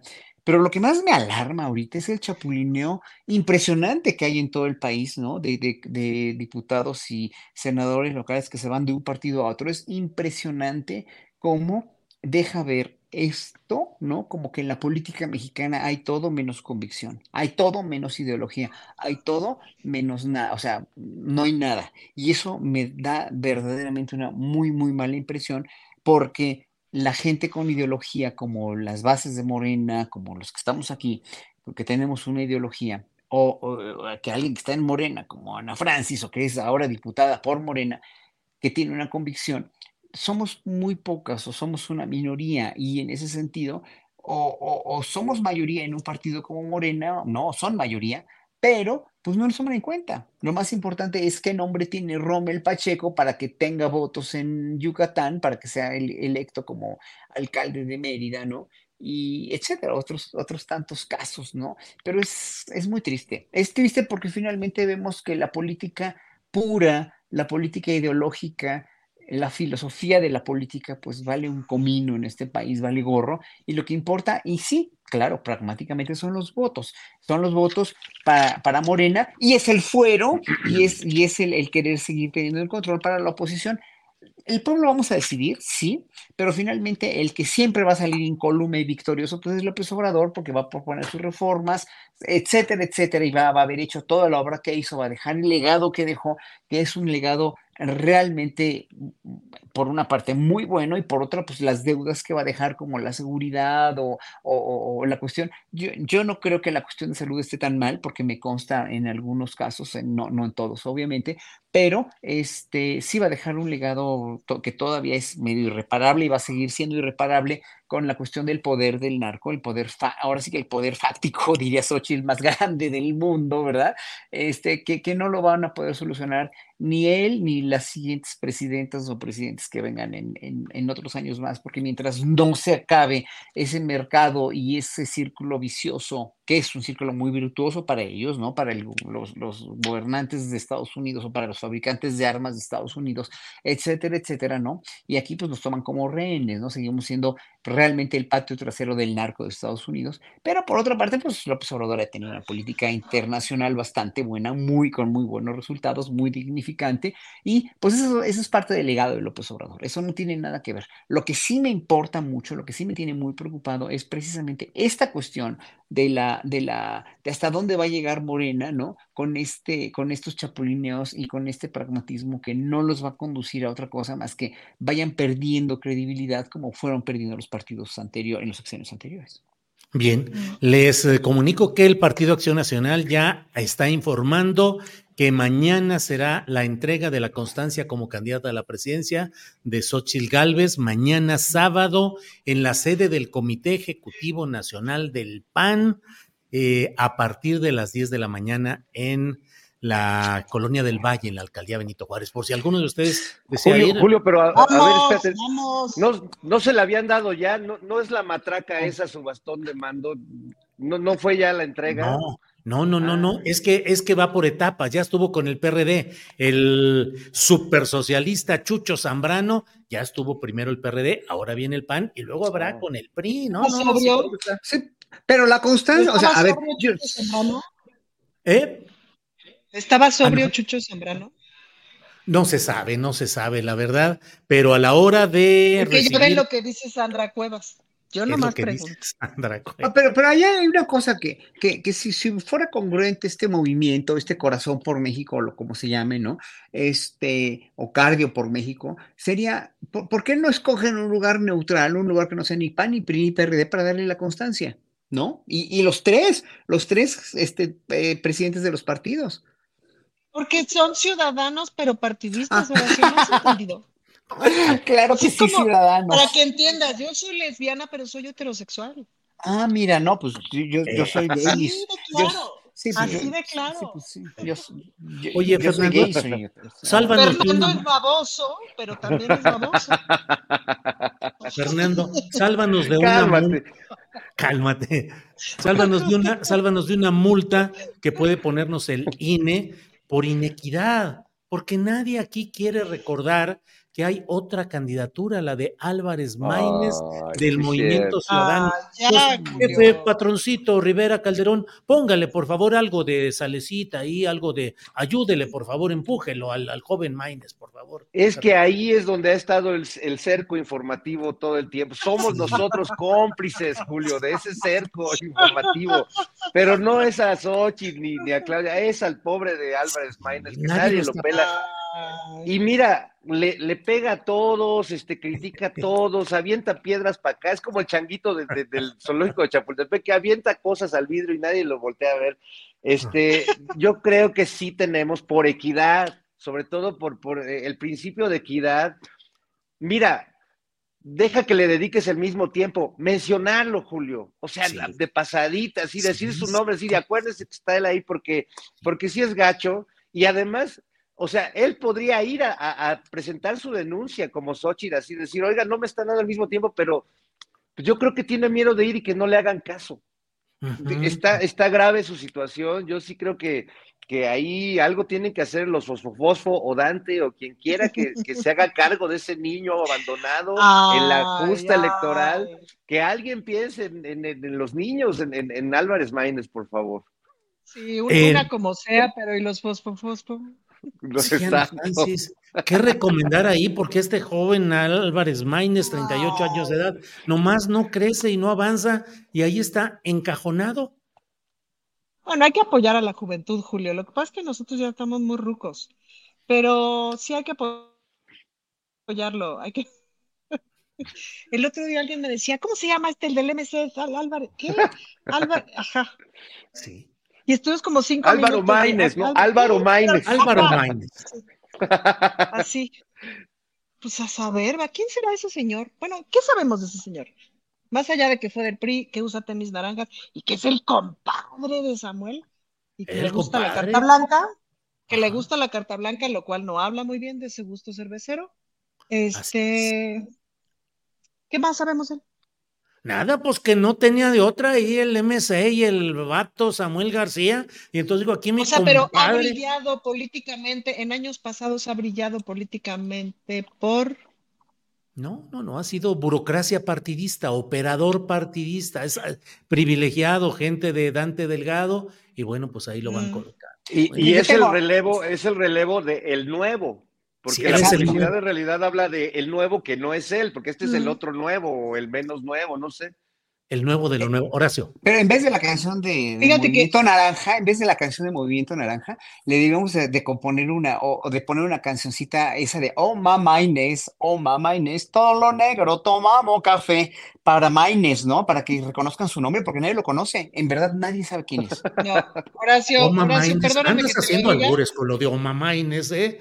pero sabes que no, Horacio, la música popular no es lo tuyo, hermano, de veras. Sí no, ya sé, pero reconozco esa canción, por lo menos déjame, déjame explotar mi poco conocimiento de la música popular. Eh, Ya, últimamente he estado, he estado escuchando mucho rock, además, que es muy bueno el rock de los 60, ¿eh? Estoy muy bully, rock de ¿verdad? Estoy muy 60s. bully. Estás muy, estás bastante, bastante. eh, Es el poder. Horacio. Es el poder, está empoderada No, es que ya. soy- El poder la ha trastornado. Sí. Es que soy minoría de género y me tengo que equilibrar de alguna manera. La estamos perdiendo, se está empoderando ya totalmente.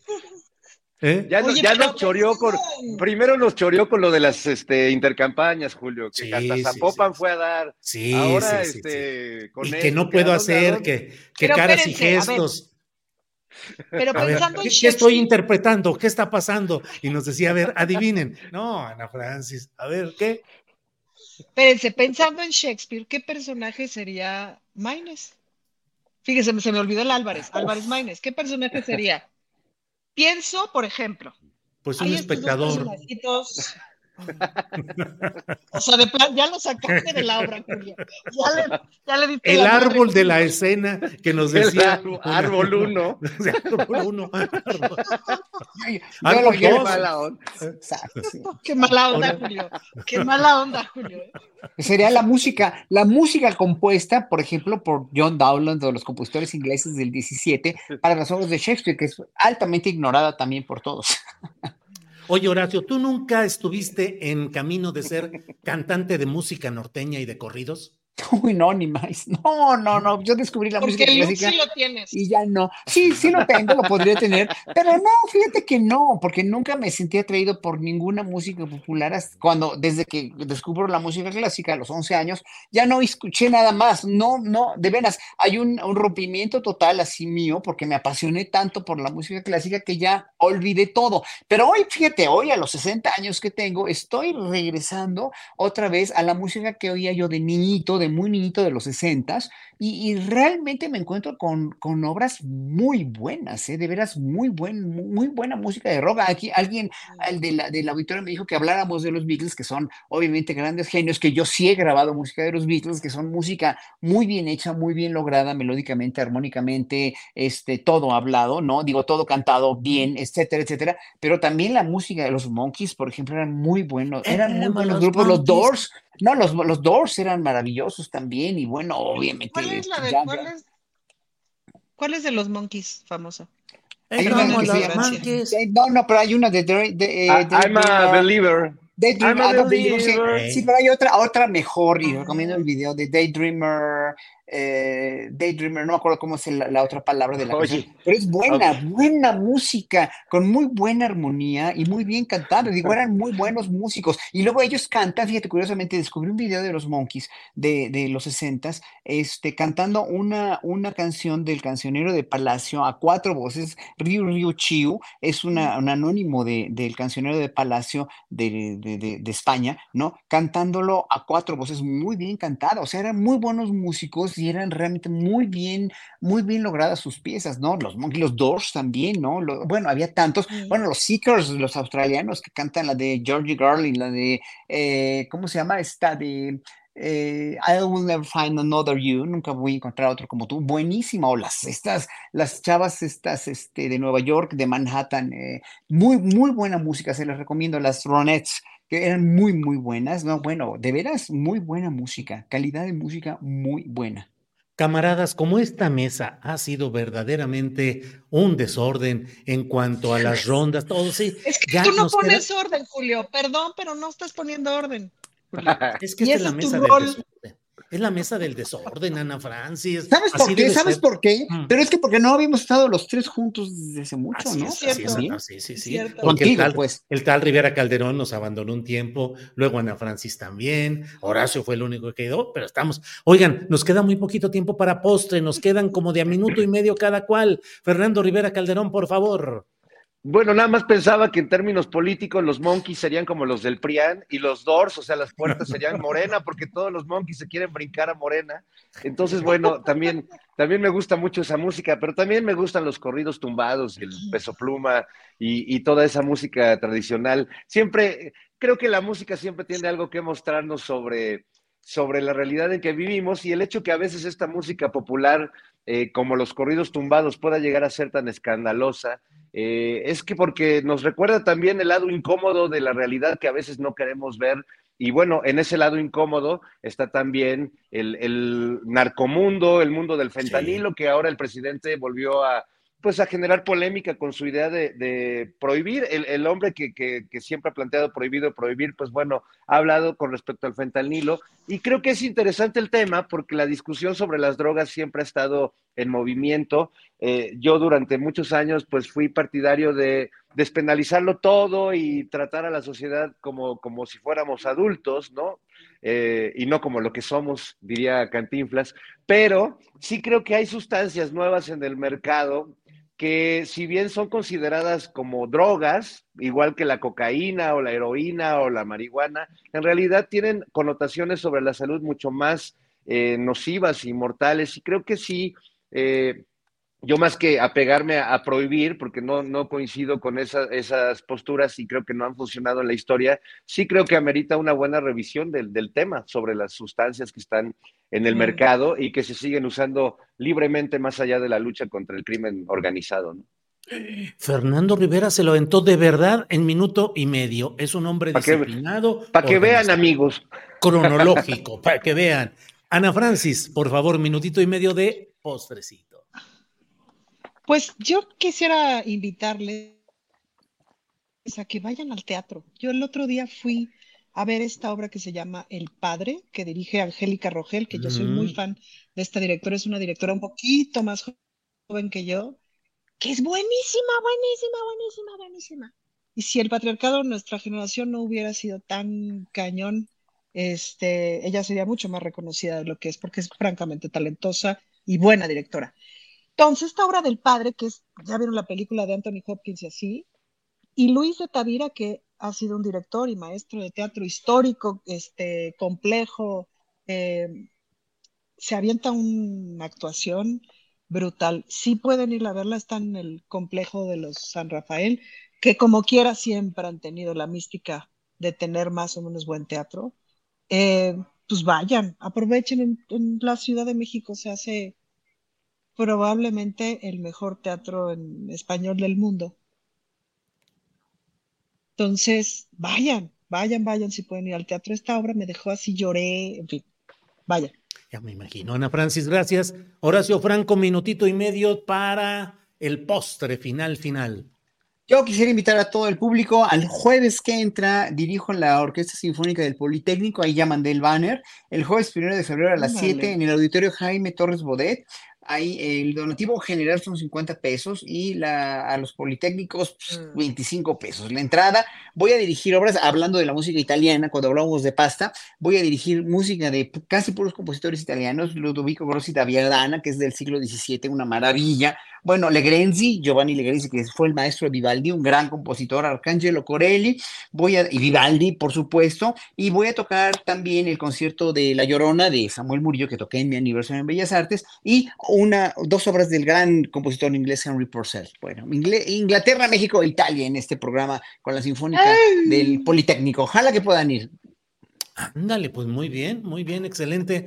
Horacio, Fernando, Ana, pues muchas gracias.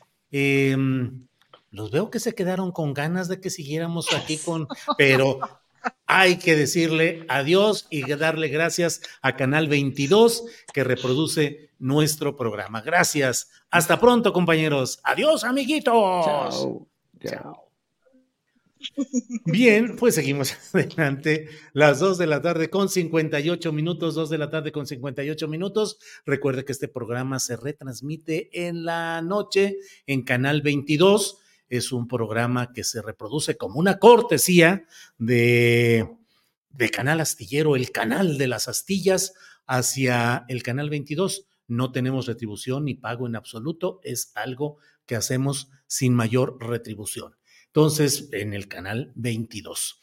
Bueno, pues vamos a seguir adelante, vamos a seguir adelante. Hoy hubo muchos comentarios, muchos de todo, de todo hubo por aquí, pero gracias, gracias por estar. eh, eh, Romina Torres dice, Horacio Franco, es una delicia escucharte en vivo. Eh, bueno, bueno, pues todo aquí sigue. mm, bueno, vamos a seguir adelante, vamos a ir con nuestro programa. No se vaya porque tenemos todavía las recomendaciones de fin de semana y vamos a comenzar de inmediato con María Hahnemann. Adelante. Hola Julio, tripulación, cuarto y último viernes de enero y seguimos presentando las temporadas de las orquestas en el país. La Sinfónica de Yucatán no se queda atrás y este fin de semana inaugura su temporada 2024 con un concierto titulado Jazz y más con danzas sinfónicas de West Side Story, retrato de una trompeta, habas contadas y varias piezas más, con David Pastor en la trompeta bajo la batuta de su director José Arián. Y además hay que estar muy abusados pues esta temporada trae a grandes solistas y directores invitados. Palacio de la Música, hoy viernes a las 8 de la noche y el domingo a las 12 del día. Y la Orquesta Sinfónica de Michoacán hoy presenta su segundo concierto de esta temporada 2024 con el director Enrique Dimec y la solista Carolina Bremaus como soprano invitada. El programa es música de Silvestre Revueltas y la Sinfonía número 4 de Tchaikovsky, en el Teatro Melchor Ocampo a las 7.30 de la noche y no se lo pueden perder. Y nuestros amigos de LOFUNAM, la Orquesta Filarmónica del UNAM, bajo la batuta de Iván López Reynoso, presenta un concierto con la Sinfonía número 3 de Copland, composición que equilibra lo popular con lo sofisticado. El programa incluye obras de Ponce y Buxtehude. Ya saben, sala Nezahualcóyotl mañana a las 8 de la noche y el domingo a las 12 del día. Y pues como lo prometido es deuda, hoy tenemos en Astillero Informa al maestro Iván López Reynoso para que nos cuente su temporada que viene muy llena de sorpresas. Maestro, un gusto siempre tenerte en este espacio. Igualmente, María, muchas gracias. Gusto saludarte. Ya arrancaste el pasado fin de semana una serie de conciertos que cubren lo que queda de enero, febrero y marzo. ¿En cuántas orquestas vas a participar? Son muchas, son varias. Eh, se juntó una racha muy intensa eh, en este primer trimestre. Estuve con Solistas de América. Esta semana estaré con Filarmónica de la UNAM, 27 y 28 de enero. Después, 2 de febrero, Sinfónica de Jalapa. Después, 9 y 10 de febrero, Milwaukee Symphony Orchestra. 17 y 18 de febrero, Filarmónica de la Ciudad de México. 23 y 25 de febrero, eh, Sinfónica de Yucatán en Mérida. 1 y 3 de marzo, eh, Sinfónica Nacional. Siete orquestas en, en menos de dos meses. Okay. A ver, grandes solistas, grandes programas. ¿Cómo se curan estos conciertos? O sea, ¿tú propones, las orquestas proponen o cómo es? Las dos cosas, es, es un diálogo muy padre entre el, em, digamos así, el, el, cuerpo que programa en una orquesta, o sea, director artístico, gerencia, comisión artística, pero también afortunadamente me piden propuestas y yo puedo eh, proponer, sugerir algún repertorio que crea interesante. Por ejemplo, ahora me tocó proponer música de Ana Lara, que es una compositora magnífica mexicana que este año cumple 65 años y la estaremos conmemorando eh, a lo largo del 2024. También pude proponer, por ejemplo, en Mérida la cuarta de Schumann, en Filarmónica de la Ciudad de México la pastoral. El programa de Sinfónica Nacional estaba ya muy confeccionado. Yo propuse la Sinfonía 29 de Mozart. En fin, es un diálogo y sí, efectivamente, tengo el placer de trabajar este semestre y sobre todo estos primeros meses con grandes solistas, Shari Mason, Jorge Federico Osorio, eh, acabo de estar con Vladimir Petrov en Guadalajara, eh, en fin, un repertorio maravilloso, interesantísimo, con orquestas muy distintas también entre sí. Y algo que te tengo que preguntar, a ver, siete programas diferentes, doce funciones, más tú das clase de dirección orquestal, o sea, ¿duermes? ¿A qué horas haces todo esto? ¿Estudias? ¿Ensayas? ¿Cómo le haces? Hay una frase súper padre que se la robé a, mi, a uno de mis alumnos, que dice que las noches son largas y el café barato. Entonces, a mí me gusta estudiar de noche, es un, es un momento que disfruto muchísimo trabajar, reflexionar partituras, analizarlas.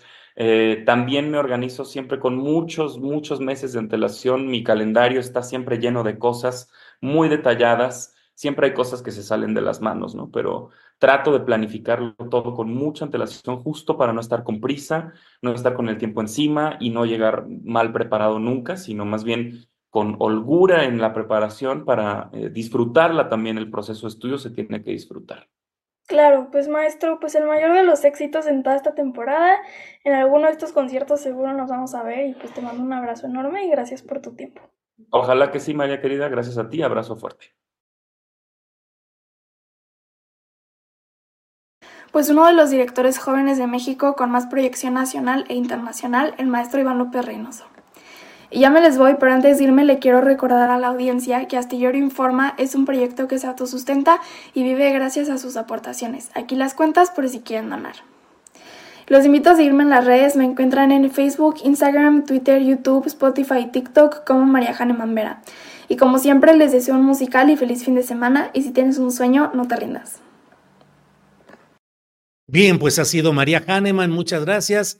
Y vamos enseguida con Daniel Robles Aro, activista y comunicador. El gran Dani Robles. Adelante. Tardes, Julio, Alex y tripulación astillero. Excelente fin de semana. Hoy quiero dar continuidad al tema de la semana pasada.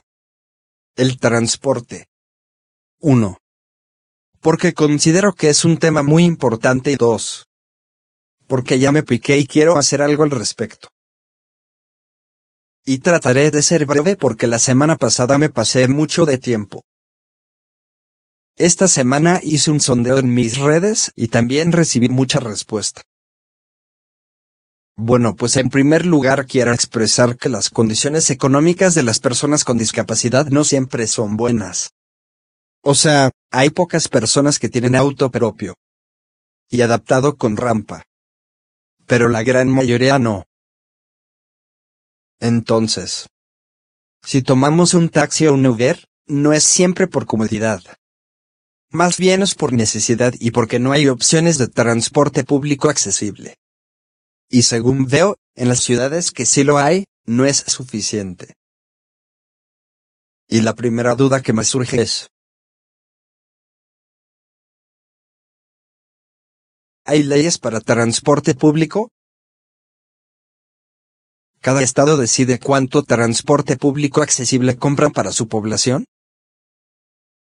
¿Por qué en unas ciudades sí hay líneas de transporte con rampa y en otras no? Yo he escuchado que cada estado es libre y soberano y también que cada uno tiene su propia constitución. Pero... Y con el afán más constructivo, a mí me parece que sería excelente proponer e implementar una ley de transporte y movilidad pareja para todo el país. Y que hubiera por ley, y de manera obligatoria, un porcentaje razonable de transporte adaptado.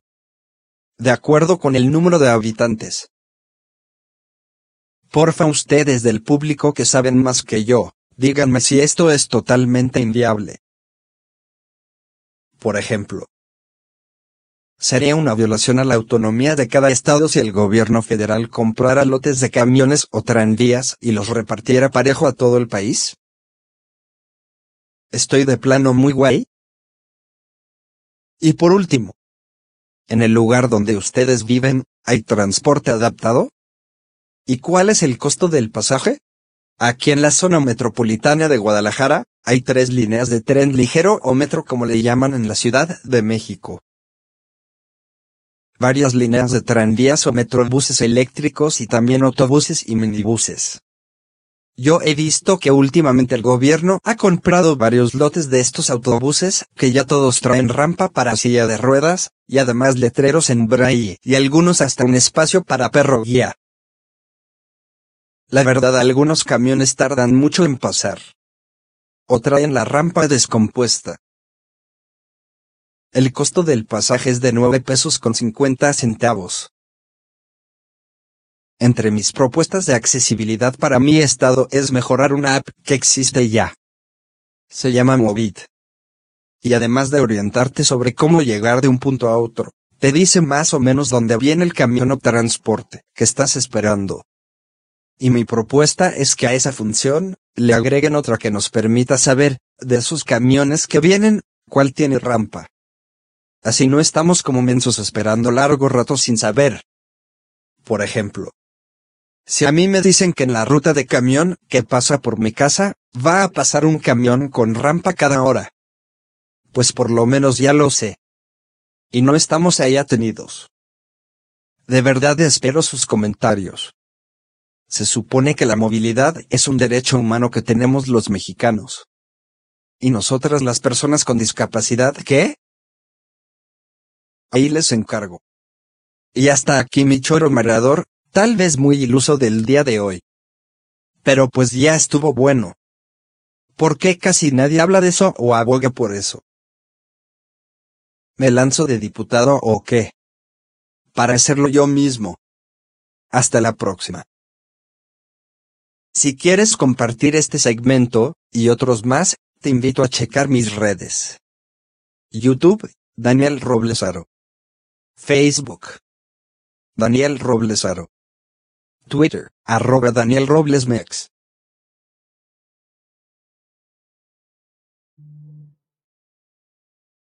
Bueno, pues esta ha sido la sección de Daniel Roblesaro que sea bien, que ojalá ya haya un partido que acepte tener un activista con tantos logros ya como es Daniel Roblesaro. Daniel Robles ha hecho muchas cosas y ha conseguido muchas cosas eh, en pro de las causas que está defendiendo y promoviendo.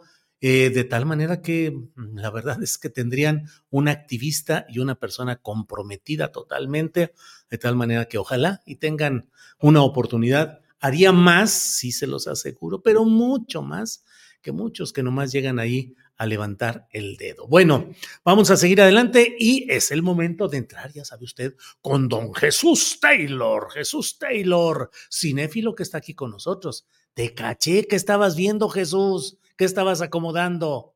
El micrófono por lo pronto. Micrófono. Microfonito. No se oye. Ya. Ya. Lo que hayas dicho anteriormente no se oyó nada. Así es que vamos a repetir todos. Sí. Este Jesús Taylor, te caché. ¿Qué estabas haciendo, Jesús Taylor? Acomodando todo, Julio, y poniendo mi reloj para entrar en tiempo. Perdón por la tardanza, pero andaba aquí medio, medio distraidón todavía. Bueno, Jesús Taylor, ¿qué nos vas a recomendar este fin de semana, por favor? Pues mira, Julio, tengo dos opciones, pero eh, me voy por, por esta, que me parece una buena película. Estamos, ya lo he comentado en varias ocasiones al inicio de este año, que estamos en temporada de premios, como se le conoce. vienen todos los festivales de cine, premios por todos lados. Y aunque muchos de estos premios sabemos que, que no son de los mejores, pero nos da la oportunidad por lo menos de visualizar algunas películas que de otra manera no tendrían el escaparate internacional, sobre todo eh, nosotros que estamos tan pegados a los Estados Unidos y que a veces nos, nos, eh, nos embalamos en ese, en ese tipo de cine, ¿no? Mucho más comercial. Y hay 10 películas, Julio, eh, nominadas en los próximos premios Oscar que se van a llevar a cabo en febrero. Y una de estas, de esas 10 películas, en la categoría de mejor película estoy hablando, es una película francesa que se llama Anatomía de una caída. Esta película está hablada parte en inglés y parte en francés. Y me pareció una buena película. Se acaba de estrenar el día de ayer aquí en, nuestro país, en México. Y me parece una buena opción de ver un cine que no raya en lo comercial, que de otra manera a lo mejor no podríamos eh, estar pendientes de este tipo de estrenos, y que además es la ganadora del Festival de Cannes del año pasado. Ya sabes que en México a veces tardamos tiempo en que nos lleguen las películas, pero bueno, al estar nominada en los premios Oscar y ya haber ganado inclusive premios en los Globos de Oro, en los Critics' Choice Awards, eh, pues nos llega y me parece una buena opción. Película francesa que eh, finalmente termina siendo un drama, un drama muy, yo creo que muy bien manejado, la historia bien contada, una historia eh, que si bien podríamos eh, catalogarla en, cosas que ya hemos visto, me parece una historia eh, dentro de todo diferente. De hecho, uno de los premios que ganó ya es el de mejor guion original. Y mira, es una familia que está compuesta, papá, mamá, son ambos escritores. Uno es de origen alemán, él es de origen francés, así que han decidido eh, hablar como algo neutral en inglés dentro de, su convivencia, ¿no? Por supuesto, hay partes habladas también en francés y tiene un pequeño hijo que tendrá unos 11, 12 años por ahí. Y este chico sufrió un accidente en el cual eh, perdió prácticamente toda la visión. Quedó muy, muy disminuido en su capacidad visual. Y ellos están teniendo algunos conflictos que nos vamos a ir enterando a lo largo de la historia, pero al mero inicio, al mero inicio de la película, eh, el padre fallece de una caída que estaba en el ático de su cabaña, un chalet precioso que están ahí medio remodelando en la nieve, en una montaña en Francia. Y cae ahí eh, del, ático, cae a la, nieve, se golpea y muere. Esto es en los primeros minutos. Y a la esposa la van a acusar del asesinato de él. Entonces empieza la historia, Julio, muy bien llevada, de un drama que parte transcurre en la corte, ¿verdad? Porque ella es acusada, sus abogados la van a defender, pero parte también reconstruimos lo, lo que fue o lo que ha sido la relación entre ambos, entre, entre ella y, y su esposo fallecido, porque es parte de las, de las acusaciones y parte también de la defensa de lo que había ocurrido en su relación familiar. Y algo bien interesante que me parece sumamente importante en cuanto al drama y la fuerza de la película es que está eh, permitido que el hijo pequeño vaya a la corte y, sirva también su testimonio para aclarar diferentes circunstancias, eh, si vale, vamos, eh, su testimonio como parte de la acusación hacia ella como, como la asesina de su esposo o otra posibilidad, u otra posibilidad de eh, una situación ahí eh, que se puede haber dado del por qué este hombre cayó eh, y, murió, ¿verdad? E, es una película que no tiene estos finales comerciales, ¿verdad? para aquellos que les gustan las películas con mucha emoción y luego me dicen, es que está medio lenta, creo que a veces estamos acostumbrados ya a ver mucho cine de este dinámico, ¿no? De, de tensión o de thriller Sí es una película pausada, pero me parece que este drama lo manejan muy bien, sobre todo en la cuestión de la relación. Imagínate, un niño eh, de 11, 12 años eh, asistiendo a la corte y viendo cómo acusan a su mamá del asesinato de su papá. Entonces, eh, esta situación me parece bien, bien interesante y una buena recomendación para ver de un cine no hollywoodense, no norteamericano, con una buena dirección de Justin Triet, que eh, pues está siendo reconocida por esta película a nivel internacional. Bien, pues eh, Jesús Taylor, estamos atentos a tus recomendaciones de fin de semana como siempre. Danos por favor tus uh, referencias en las redes sociales y el Claro aviso sí. de que pronto tendrás uh, eh, otra recomendación. en Así es, mira, mis redes sociales, Taylor Jesús, eh, mi canal de YouTube donde publico mis videos, es el mismo para X, para Threads, para Instagram y lo que Taylor se llevó en Facebook. Hoy en la noche publico un video que va a incluir esta recomendación y otra más. Muy buena película que también está nominada, tiene 10 nominaciones o 9 nominaciones y de un gran director para que lo vean, eh, para que vean el video en la, noche que también se acaba de estrenar. Y mañana un video también doble de dos extraordinarias películas. Una, Julio, que es un peliculón para ver en Prime Video y mañana también eh, esta de Prime Video, además una de Netflix, también muy, muy buena. Así que ahí los espero en mi canal de YouTube. No, pues para entretenernos y para aprender todo el fin de semana. Gracias Jesús, que estés muy bien y seguimos adelante. Un abrazo, gracias. Hasta luego. Gracias. No se vaya. eh, estamos de inmediato ya con Daniel Mesino. Daniel Mesino, con quien vamos a hablar de libros, autor, editor, maestro de yoga. Daniel, buenas tardes. Hola, ¿qué tal Julio? Y todo un saludo a toda la comunidad eh, de lectores de Astillero Informa. Gracias a todos por seguirme en mis redes sociales de Om Yoga Hoy, porque surgió ahí lo del yoga en Twitter y bueno, ahora X. Y buenos días, Abril Novela en Instagram. Y en el libro, eh, en el blog, perdón, los libros de los viernes.blogspot.com. Ahí les pido que se suscriban eh, para que estén eh, muy pendientes de todo lo que yo recomiendo contigo. Ahí está toda la información.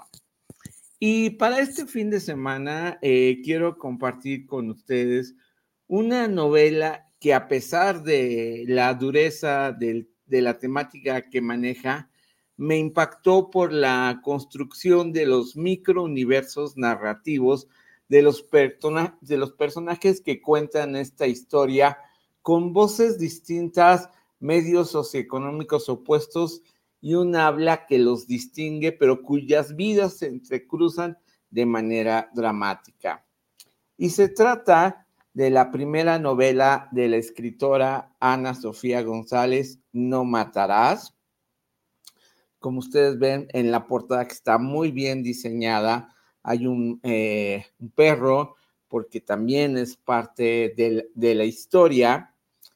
Y esta novela, publicada en noviembre de 2023 bajo el sello de Alfaguara, narra eh, la mirada de Alejandra.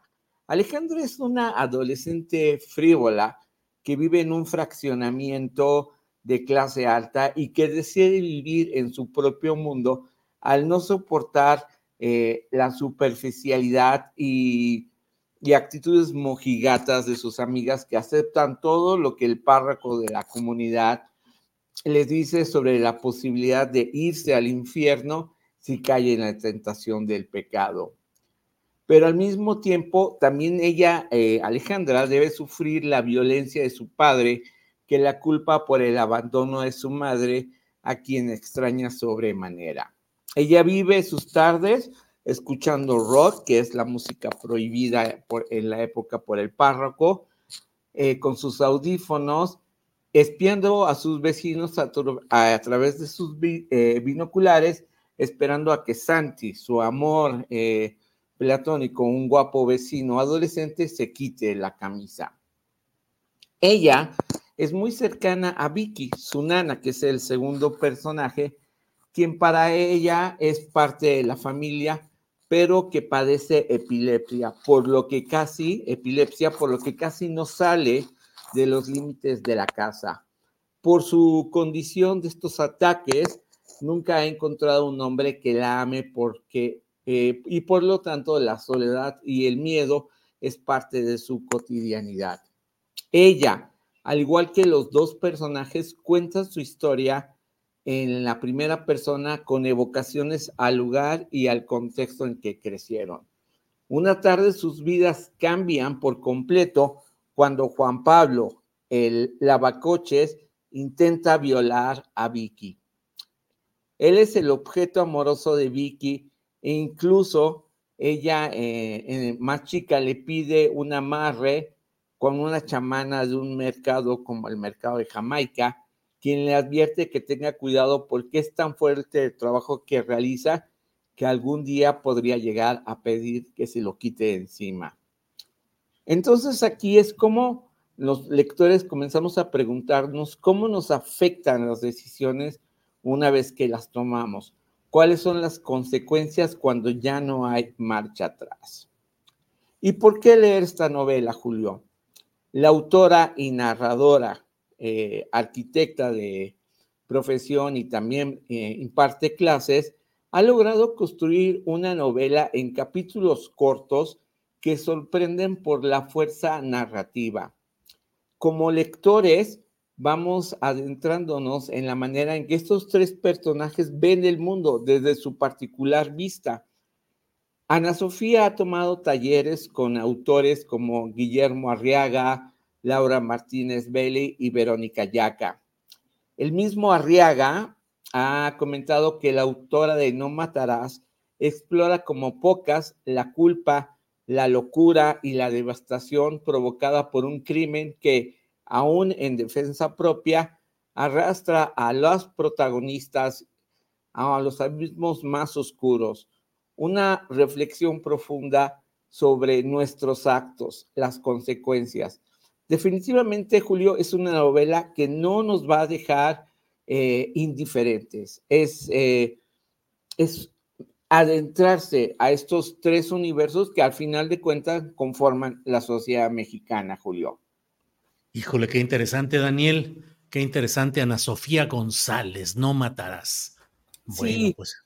Y antes de terminar, y como un postrecito, sí quiero expresar mi más sentido pésame a la familia Ramírez Bermúdez por la lamentable pérdida de uno de los escritores mexicanos más importantes de la literatura mexicana contemporánea, eh, José Agustín. Yo conocí a Andrés Ramírez cuando era editor junior en Planeta y desde entonces, estamos hablando ya de ya varios años, eh, siempre he sido cercano.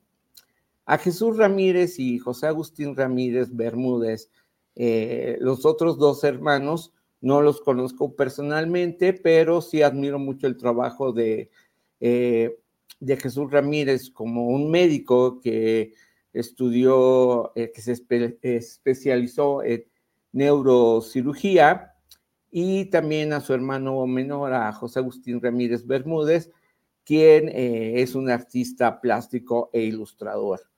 Hijos de José Agustín, estamos hablando. Exactamente, los tres son eh, Jesús Ramírez, Andrés Ramírez, Jesús Ramírez y José Agustín Jr., ¿no? Y también coincidí con Margarita, la mamá de, de estos tres eh, y su último, eh, su viuda ahora, que acompañaba a José Agustín. Y la primera novela que leí a profundidad de él fue De Perfil. ¿no? Esta, esta novela, ¿no? Eh, y me marcó como una de las grandes influencias porque se desarrolla en la colonia Narvarte, donde yo vivía, y se dice que por ahí daba un taller Juan José Arriola, que reunió a grandes escritores como fue Parménides García Saldaña, Gustavo Sainz y la poeta Elsa Cross.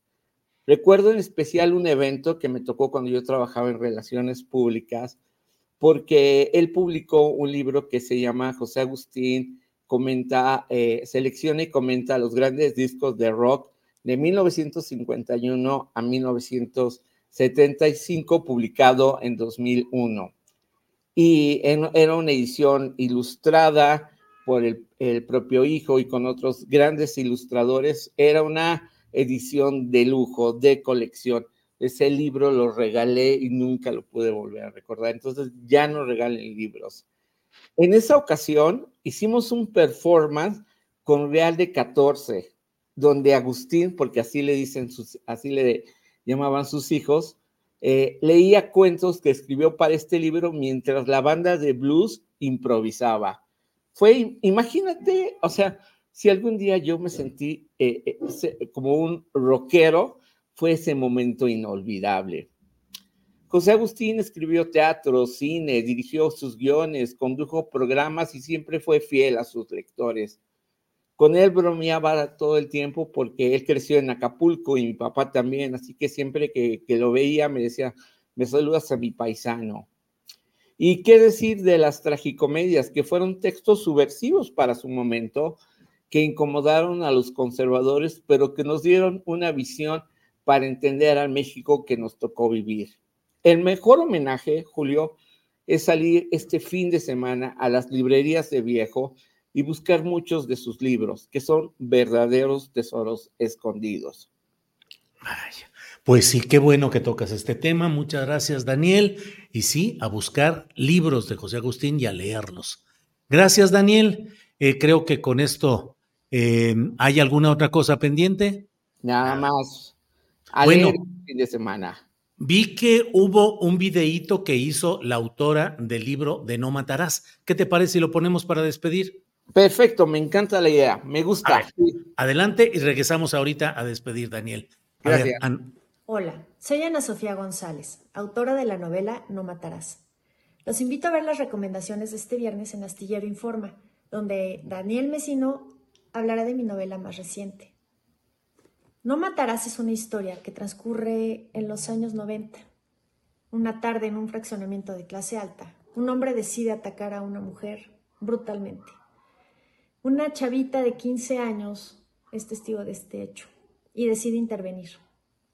Las consecuencias son brutales, son terribles. Y bueno, pues los invito a conocer esta historia en donde podrán ver cómo sus vidas cambiarán por completo y para siempre. No matarás.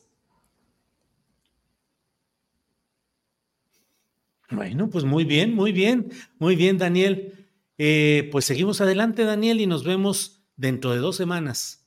Sí, exacto. Veamos qué voy a, a comenzar a leer. Y por ahí ya me, ya me presumieron que, es, eh, que René Tomás Álvarez es uno de los afortunados que tiene el libro en pasta dura, este de los mejores discos de rock. La verdad me da envidia porque los pendientes fue escribir la cuarta tragicomedia y la segunda parte de este libro. Hasta pronto y buen fin de semana, Julio. Órale, Daniel, gracias. Hasta pronto. Gracias. Eh, son las 3 de la tarde con 28 minutos. Déjeme nada más compartir con usted algunos de los últimos eh, mensajes que han, digo, de los entre muchos que han llegado. Daniel, te admiro porque haces más desde tu discapacidad que yo desde disque mi normalidad, dice María Rodríguez. Eh, Electron Spine dice, no soy experto en YouTube, pero tengo un problema con YouTube. Soy suscriptor, pero cuando me verificó mi suscripción, estoy mm, desuscribido. ¿Por qué? Híjole, no sabemos Electron Spine, pero Spin, pero realmente tenemos luego reportes de este tipo. Gracias por el mensaje.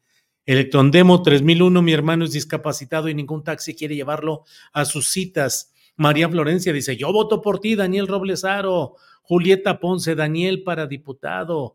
Eh, Mara Naya, hay muchas banquetas que por estar la entrada de la casa es alta, las hacen como resbaladillas. No deberían permitir que las modifiquen los dueños. Sí, Maranaya, en muchas construcciones la banqueta que debería ser para que camináramos equilibradamente, la hacen inclinada para que puedan entrar los vehículos o para que el agua pueda salir hacia el arroyo, de tal manera que sacrifican todo en aras de favorecer el interés de los constructores o de los dueños. María Rodríguez, saludos Daniel, fui maestra de hipoacúsicos y down, una gran experiencia, te admiro. Bueno, pues eso es lo que hay. Eh, gracias a Gerardo Campos por su apoyo económico. Sofía Mezcua, ¿qué postura tendrá la doctora Chainbaum, la ya presidente sobre Palestina, sin hacer alusión al antisemitismo, desde luego? Jorge Cáñez dice saludos a mi papá Félix Cáñez, quien siempre sigue tu noticiero astillado. Bueno, pues es todo lo que tenemos en este día y como siempre Muchas gracias por acompañarnos. Les recuerdo que a las 5 de la tarde va a estar, a las 5 de la tarde estará Paco Cruz con su videocharla cruzada y yo a las 9 de la noche estaremos eh, en, a las 9 de la noche en una videocharla astillada más. Así es que, gracias. Aquí dice YouTube, de suscribe usuario sin avisar, me ha pasado en varios canales. Bueno, pues así está. Y bueno, nos despedimos con Marco Antonio Cruz que nos dice gracias y buen fin, Julio Ángeles y Alex Fernanda. Gracias, tripulación astillero. Gracias a quienes nos han acompañado a lo largo de esta semana y en especial en este día. Y nos vemos a las nueve de la noche conmigo, eh, a las nueve de la noche videocharla astillada, cinco de la tarde Paco Cruz. Y si hay algo, nos vemos el sábado. El domingo va a ser, vamos a tener otro especial. Eh, el dominguero, digamos, el dominguero que va a ser el próximo domingo a las 8 de la noche vamos a tener un especial con Alex Fernanda, Isaac Rosales y eh, Luis Salas para continuar lo que hicimos un domingo anterior, de analizar algunas cosas. Tendremos reporte, entrevistas rápidas, lo que haya sucedido en la eh, entrega de constancia a Xochitl Galvez por parte de Acción Nacional y platicaremos de eso y muchas cosas más. Así es que el domingo, la dominguera a las 8 de la noche aquí en el canal de las astillas. Gracias. Hasta pronto.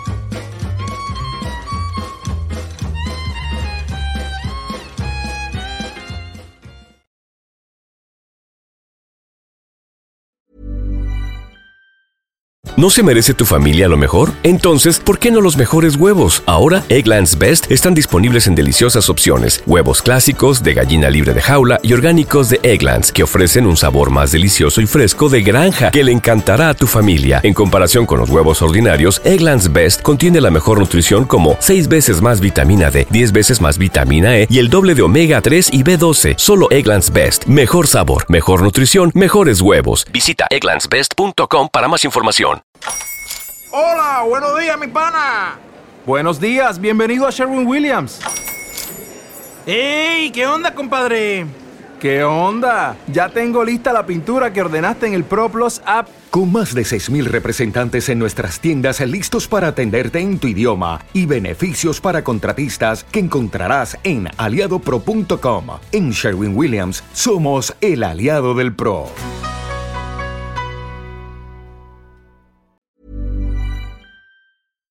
Para que te enteres del próximo noticiero, suscríbete y dale follow en Apple, Spotify, Amazon Music, Google o donde sea que escuches podcast. Te invitamos a visitar nuestra página julioastillero.com.